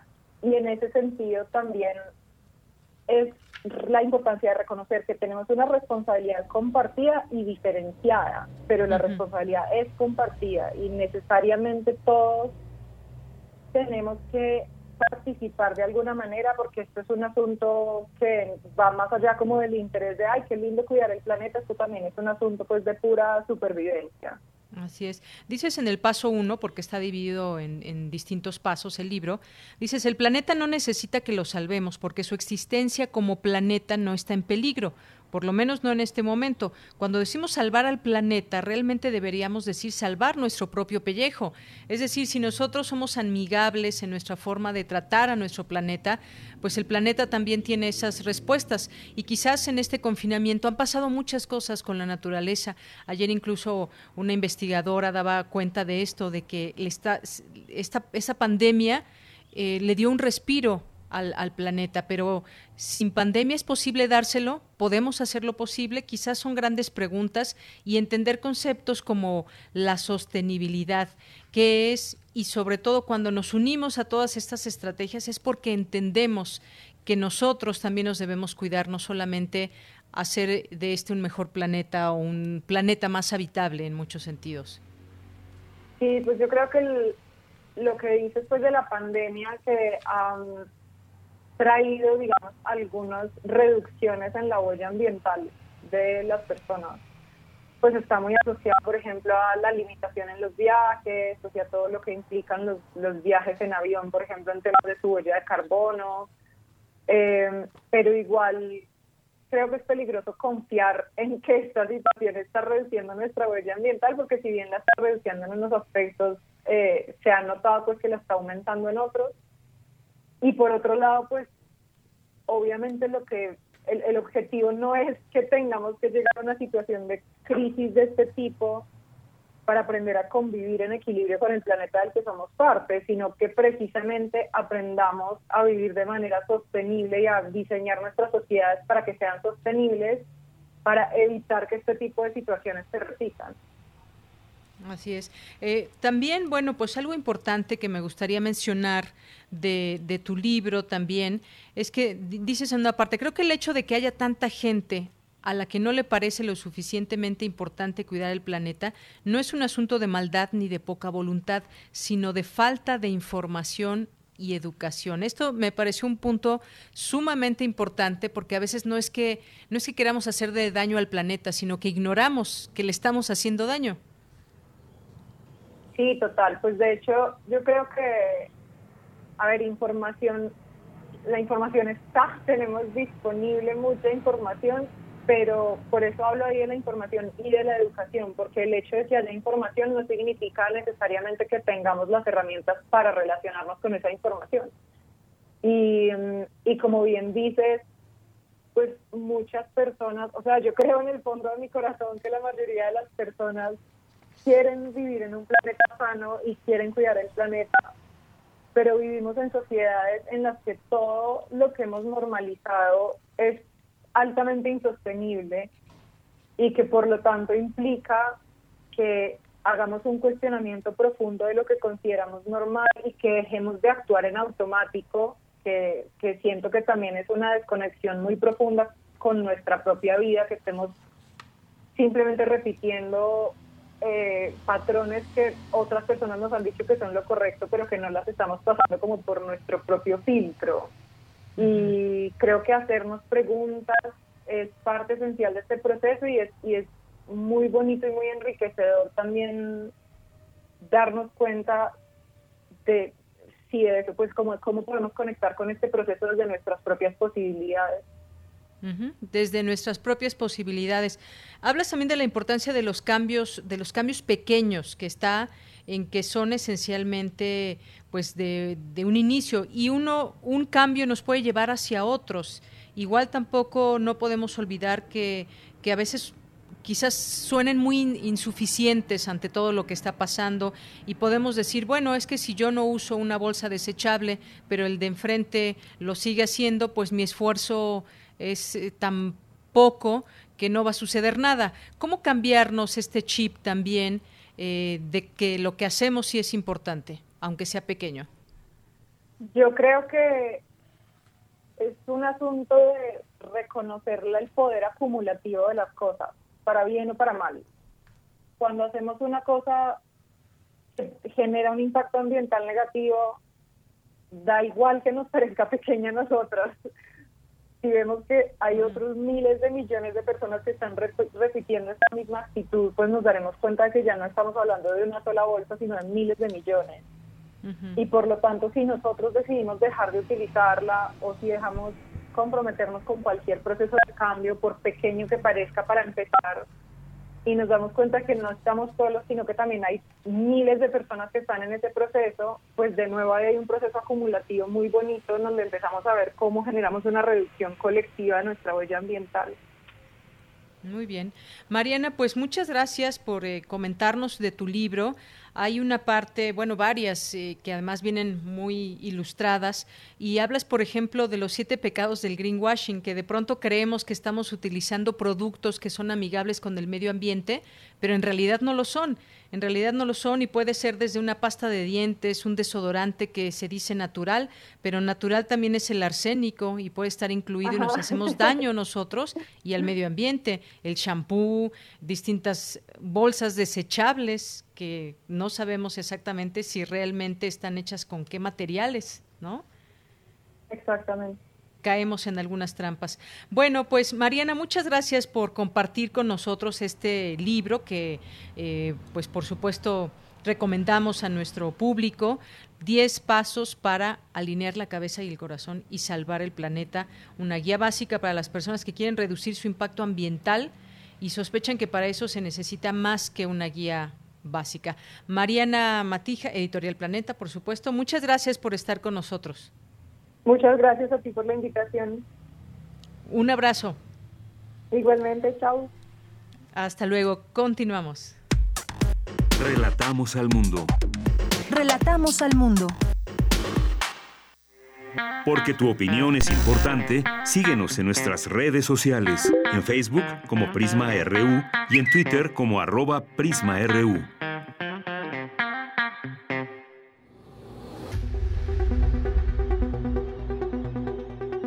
Dulce Conciencia. Ciencia. En Prisma.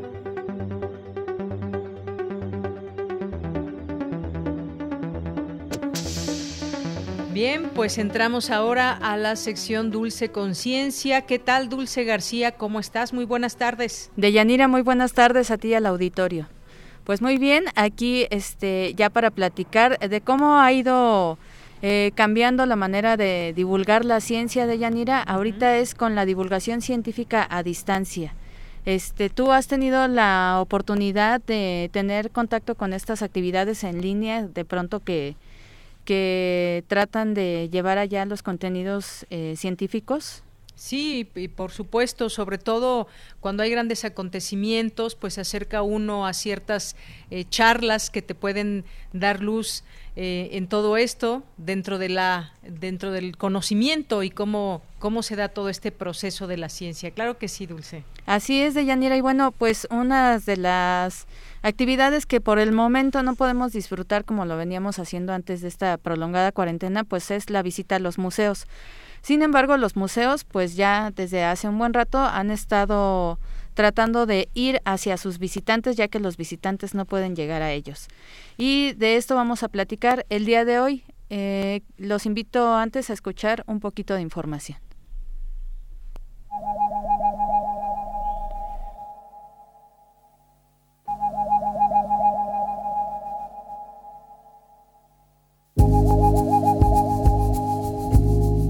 Prolongada cuarentena por COVID-19 nos han surgido múltiples cuestionamientos sobre lo que está pasando y sobre dónde han quedado las formas en las que anteriormente realizábamos muchas de nuestras actividades. Al parecer, todas esas cuestiones nos llevan a la ciencia. Aunque las características físicas y químicas del coronavirus SARS-CoV-2 todavía son objeto de estudio, sabemos que lavarnos las manos con jabón y limpiar las superficies con blanqueador inactivan este virus. ¿A qué se debe esto? La química lo puede responder. Y quizá ya tengas muchas ganas de ir al cine o visitar un museo. Con el COVID presente aún parecerá que no es tan fácil, por eso diversas instituciones culturales como el Museo de la Luz llevan el cine y la ciencia a ti. ¿Te cuesta quedarte solo en casa por la cuarentena? Quizá no te sentirías tan mal si conocieras a Karamacate, un poderoso y solitario chamán del Amazonas, último sobreviviente de su pueblo. La divulgación científica y cultural también ha tenido que adaptarse a la sana distancia. ¿Cómo le hacen los museos para llevarnos la ciencia y las bellas artes hasta nuestra casa? Para Radio Nam, dice la gama. Muchas gracias a la querida Isela por su voz. Y bueno, ya, ya se encuentra en la línea Felipe Cerda, quien es responsable de difusión del Museo de la Luz y hoy nos va a platicar justamente de cómo, de esta gran labor que ha hecho este museo para divulgar la ciencia, para llegar a sus visitantes, ya que ellos no pueden ir por el momento al museo. Felipe, muy buenas tardes, ¿cómo te encuentras? Muy bien, Dulce, muchas gracias. Buenas tardes a ti y a todo tu auditorio. Gracias a ti. Pues un poquito platicarnos eh, en un principio cómo, cómo tomaron ustedes este cambio un poquito abrupto de de pronto tener que cerrar las instalaciones y pero que no se pararan las actividades. Pues mira, ha sido una gran aventura. Estábamos muy acostumbrados en el Museo de la Luz a que la mayoría de nuestras actividades eran de manera presencial pero afortunadamente con el entusiasmo de nuestros anfitriones, de nuestros compañeros en el museo, pues nos dimos a la tarea de volcar todos estos esfuerzos hacia los medios digitales a través de nuestras redes sociales, de nuestro sitio web y de ahora nuestro recién estrenado canal de YouTube, Museo de la Luz. Sí, eh, ¿cómo ha ido siendo, por ejemplo, la aceptación de, del público de, eh, de, las actividades del Museo de la Luz eh, con estas herramientas se conectaban muchos en un principio o no? Eh, ¿Cómo han ido ganando incluso más seguidores en las redes? Pues mira, efectivamente, en, yo creo que todos los museos, instituciones e incluso hasta a nivel personal nosotros hemos visto que las redes sociales en estos meses han tenido pues mayor afluencia. Las personas están más tiempo conectadas, disponen un poco más de tiempo libre porque ahora ya no lo pasan en el transporte o en otros lugares y entonces están más conectados a las redes sociales y por eso ha crecido muy bien nuestra nuestra afluencia, nuestro público se ha mantenido y se ha incrementado. Y también ha funcionado mucho que incursionamos, por ejemplo, en la realización de videos, de fotografías de 360 grados y entonces a partir de ahí también las personas pueden encontrar en nuestras redes sociales pues recorridos virtuales acerca de las actividades del museo, pero también pueden encontrar talleres, demostraciones, recomendaciones de cineclub, como la película El abrazo de la serpiente, que era lo que comentaban en la cápsula previa, y entonces pueden encontrar mucha información, pueden encontrar un seguimiento de nuestras actividades regulares, pero ahora a través de nuestras redes. Claro, y eh, esperando que ya una vez que se puedan reabrir las instalaciones, ahora tengan incluso más visitantes, ¿no? Claro eh, que sí, nos encantaría porque extrañamos mucho a nuestros visitantes, extrañamos escuchar sus voces, recibirlos, presentarles nuestras actividades, nuestros contenidos de ciencia, pero también de arte y de historia, porque estamos ubicados en un edificio colonial que es patrimonio de la humanidad. Entonces, nuestro discurso museístico también está relacionado a esta cuestión cultural, a esta cuestión del arte, de la ciencia. También por eso tenemos nuestro cineclub, porque pues la fotografía, el cine, pues son un arte basado en la luz. Entonces, estamos deseosos de volvernos a encontrar en nuestro museo, pero por lo pronto, pues estamos también con nuestras actividades a distancia. Eh, platícanos un poquito de algunas de las actividades. Eh, Felipe, estoy viendo, por ejemplo, aquí una que se llama La lupa de la química sobre el SARS-CoV-2. Eh, ¿Cómo es esta? ¿Para qué edades es? Eh, ¿Todos se pueden meter? ¿Cómo, cómo se realiza esta actividad? Mira, los jueves cada 15 días tenemos a través de Facebook Live la transmisión de conferencias en donde investigadores tanto de la universidad como de otras instituciones, nos platican de diferentes temas. Esta que tú comentas, que se llama La lupa de la química sobre el SARS-CoV-2, es una conferencia que nos va a dar la doctora Glinda Irazoque de la Facultad de Química el jueves 27 de agosto a las 12 horas. Y antes de esta fecha, el día 13 de agosto, que también es jueves a mediodía, el doctor Carlos Aguirre del Instituto Politécnico Nacional nos va a dar una charla muy interesante que se llama El color se mide, en donde nos va a platicar un poco acerca de cómo mantener el color de ciertos productos, artículos u objetos puede ayudar a la economía. Y entonces, pues está bastante interesante, tenemos esta charla, también tenemos, como comentaba yo hace un momento, recomendaciones de películas de nuestro cineclub, que las personas pueden encontrar a través de las diversas plataformas digitales que hoy tenemos disponibles. Entonces, en este mes, el día 9 de agosto, se celebra el Día Internacional de los Pueblos Originarios y por eso presentamos un ciclo que se llama Palabra y Tradición, en donde pueden encontrar diversas películas relacionadas con las costumbres, los pensamientos, la cultura, la forma de vida, la lengua de todos estos pueblos originarios, que son muy importantes para todos pero que lamentablemente en muchas ocasiones viven en condiciones poco favorables o vulnerables.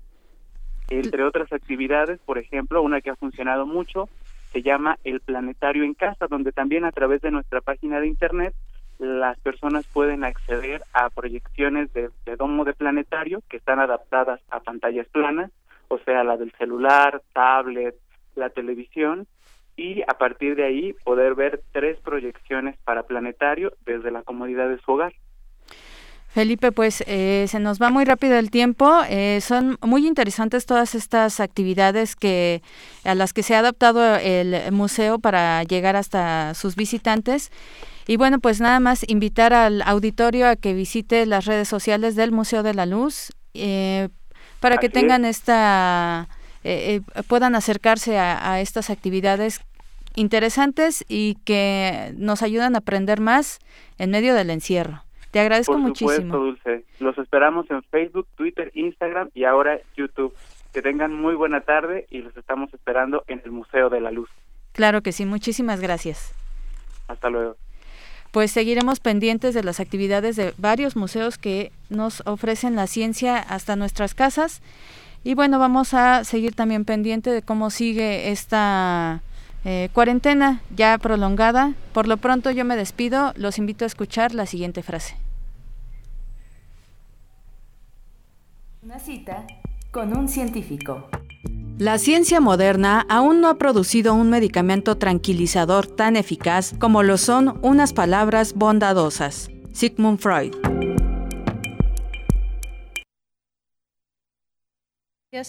Muchas gracias, Dulce García, por esta dulce conciencia en esta emisión de hoy. Gracias, buenas tardes. Gracias a ti, muy buenas tardes, Deyanira. Un abrazote. Continuamos. Relatamos al mundo. Relatamos al mundo. Porque tu opinión es importante, síguenos en nuestras redes sociales, en Facebook como Prisma RU y en Twitter como arroba PrismaRU.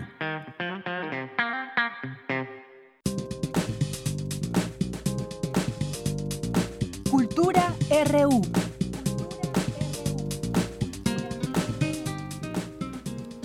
Dos de la tarde con 48 minutos, nos vamos a Cultura, ya está en la línea Tamara Quiroz. ¿Qué tal Tamara? Muy buenas tardes. Deyanira, muy buenas tardes, ¿cómo estás? Muy bien, muchas gracias. Me da mucho gusto saludarte y también saludar a todos los que nos acompañan, saludarles a través de esos micrófonos. Oye, muchas gracias a los que nos acompañan desde la una de la tarde, hora de la Ciudad de México. Y eh, también saludo a los que tienen poco que se unieron a, a nuestra transmisión a través de Radio UNAM. Y bueno, esta tarde quiero compartirles información que tiene que ver con la universidad, el arte, la estética y también con la pandemia. Hoy se llevará a cabo la segunda conferencia del ciclo Historiadores del Arte frente a situaciones de emergencia, distancia o confinamiento. Para los que nos escuchan frecuentemente y los que no, bueno, pues les cuento que hemos dado seguimiento a esta iniciativa del Instituto de Investigaciones Estéticas de la UNAM, donde se han realizado eh, conferencias que abordan la situación que enfrenta el sector cultural y artístico frente a eh, esta situación sanitaria, la pandemia. Los, los retos también que enfrentan los museos, los artistas eh, han relatado historias de vulnerabilidad a través de videos.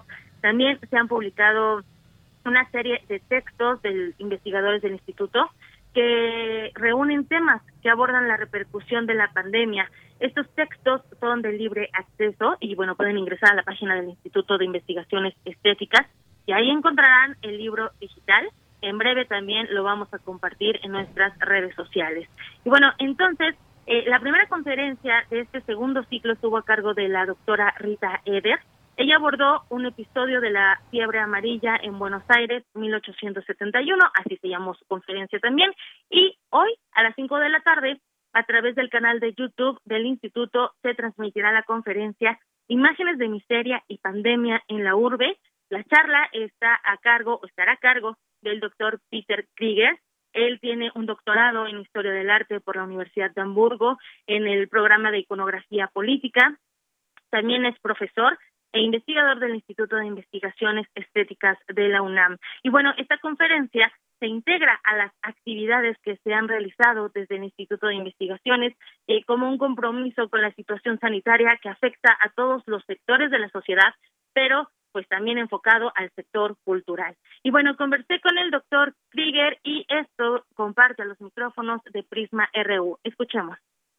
La pandemia actual extremiza muchos problemas de la sociedad como la segregación socioespacial que registramos en la Ciudad de México y en muchas otras megaciudades del mundo. Eh, recuerdo en la Ciudad de México un 60% vive en zonas de autoconstrucción sin control de las autoridades, sin arquitectos, sin urbanistas. La mayoría vive en condiciones de precariedad y de alta densidad. Y son justamente esas zonas donde se expande el virus de manera exponencial. Entonces, las imágenes que vemos de esta densidad de zonas como Ecatepec, Ciudad Mesa, Iztapalapa nos revela un problema fundamental de desorganización social. Doctor Peter Krieger eh, se ha enfocado en la investigación y también en publicaciones que incluyen el estudio de la imagen e historia de las ciudades y el paisaje en los siglos XX y XXI. También se ha enfocado en la estética y ecología, la ecoestética de las megaciudades y también la iconografía política de los países urbanos y la arquitectura y su relación arte y ciencia. Escuchemos eh, también parte de lo que aborda en su investigación y de los ejes temáticos de la conferencia. Vamos a escuchar al doctor Peter Krieger. Mi investigación explora la imagen como la fuente del conocimiento. Entonces, la desigualdad social es tema de la sociología urbana, de los estudios económicos que analizan cifras, eh, datos, pero yo digo, y ahí me integro a los estudios eh, urbanos, que la imagen, las fotografías, las innumerables fotografías son una fuente del conocimiento y esas imágenes tienen un potencial propio de eh, llamar la atención, de inspirar nuestra reflexión, también de emocionarnos. Por nuestra parte de los estudios visuales que hacemos en el Instituto de Investigaciones Estéticas, propongo esta investigación como una contribución a la pluralidad de los estudios urbanos la contribución de estas conferencias de Yanira Auditorio pues abren el debate y también la reflexión de la situación actual sobre las lecciones que nos está dejando la pandemia. Y bueno, si quieren conocer más de esta conferencia, Imágenes de Miseria y Pandemia en la Urbe, pueden ingresar al canal de YouTube del Instituto de Investigaciones Estéticas de la UNAM, hoy a las 5 de la tarde, hora de la Ciudad de México, donde quiera que se encuentren, pueden ser parte de esta conferencia. Y bueno, para finalizar los vamos a dejar con música.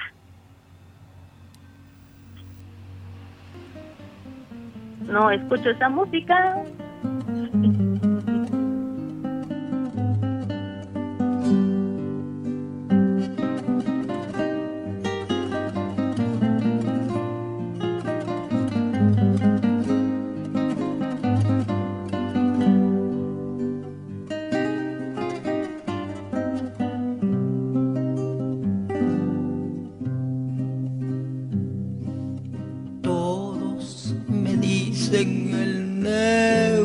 Llorona, negro, pero cariñoso.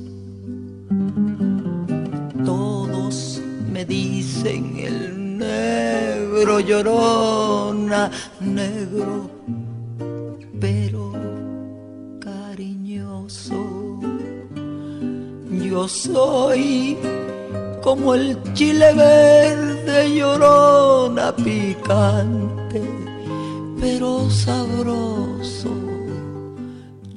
Producción hoy a cargo de Daniel Olivares nos recuerda que un día como hoy, pero de 2012, falleció María Isabel Anita Carmen de Jesús Vargas Lizano, mejor conocida como Chabela Vargas.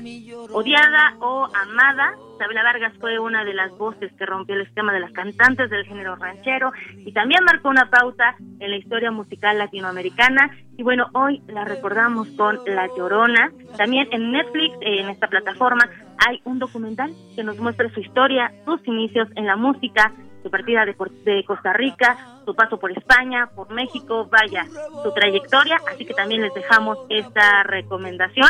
Y con esto me despido, te regreso a los micrófonos de Yanira Morán, que tengan muy buena tarde. Muchas gracias, Tamara, muy buenas tardes, hasta mañana. Me muero de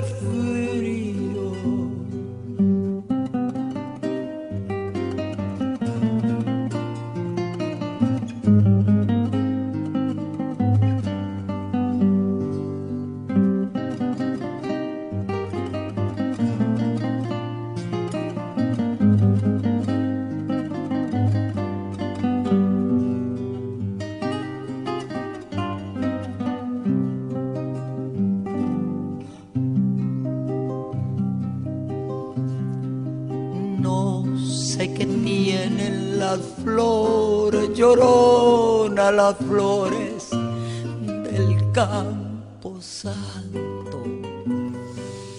No sé qué tienen las flores. Dos de la tarde con 56 minutos. Muchas gracias por continuar aquí con nosotros. Pues vamos a terminar de una vez ya juntos. Aquí llegaron a lo largo de estos, de estos minutos también algunos, algunos eh, mensajes por parte de ustedes. Con ellos podemos eh, también cerrar esta emisión. Nos dice Mayra, el punto que toca Mariana Matija es esencial trasladado al caso de COVID-19. Muchas personas que no siguen las indicaciones no lo hacen por maldad, sino por falta de conocimiento y entendimiento. Y esa es otra injusticia mostrada por esta crisis, falta de conocimiento científico básico. Pues sí, hemos visto de, qué pie cojeamos, no solamente en conocimiento sobre la ciencia y por qué darle la, la palabra y la voz, por supuesto, a los científicos, a los especialistas eh, en todo esto. Muchas gracias, eh, Mayra, por este, este comentario. Y pues en otro pie del que cogemos es nuestra mala salud. Eh, me imagino que si hubiéramos tenido, si tenemos, si tenemos una mejor salud, pues podemos enfrentar de mejor manera distintas enfermedades, entre ellas esta que ataca justamente al sistema respiratorio y si no tenemos un buen sistema inmunológico, pues ahí también el, problema. Javier G, también J, Alberto. Dice, no tuvo medida su incansable defensa al subsecretario López Gatel durante la emisión de hoy en el programa. Gracias por el comentario. Eh, Jean-François Charrier también, José Luis León, muchas gracias. Jessica Rosales, Raquel Martínez dice hoy, hola, yo sí escuché por lo menos un par de estrategias de parte del entrevistado, coordinación con todos los interesados. Esa palabra que de pronto le cuesta mucho trabajo a la gente entender, coordinación, para que algo salga bien en este caso una estrategia enorme que esté en marcha en el país, es imprescindible, imprescindible la coordinación. Dejemos de lado la política. Yo sé que los gobernadores son políticos, pero de verdad, por una vez en su vida, y todos, ¿eh? no importa si sean del mismo partido, del gobierno o no, pónganse a trabajar para sus gobernados, para a quienes todas esas personas todas esas personas que les dieron su voto y están ahí con un salario, con una carrera importante que están desarrollando, los pusieron ahí para que trabajen por ellos y creo que la coordinación se debe dar desde el municipio, el Estado y la Federación. Claro que la Federación lleva una carga también eh, importante en todo esto, pero pues bueno, siempre es importante recordarlo. Muchas, muchas gracias y destaca Raquel esta eh, esta estrategia o esa, eh, esa parte que dijo el entrevistado, coordinación con todos los interesados. Gracias a, todos ustedes que estuvieron aquí presentes. Galán de Barrio nos dice Abel Fernández, estaba escuchando Prisma, les mando muchos saludos y no estoy de acuerdo con el doctor que entrevistaron sobre el diferendo y la petición de que renuncie el doctor Gatel de los gobernadores de oposición. Bien, pues algunas de sus opiniones, muchas gracias por eh, expresarlas aquí en este espacio. Me despido, soy de Yanira Morán, a nombre de todo el equipo. Gracias, buenas tardes y buen provecho. Hasta mañana.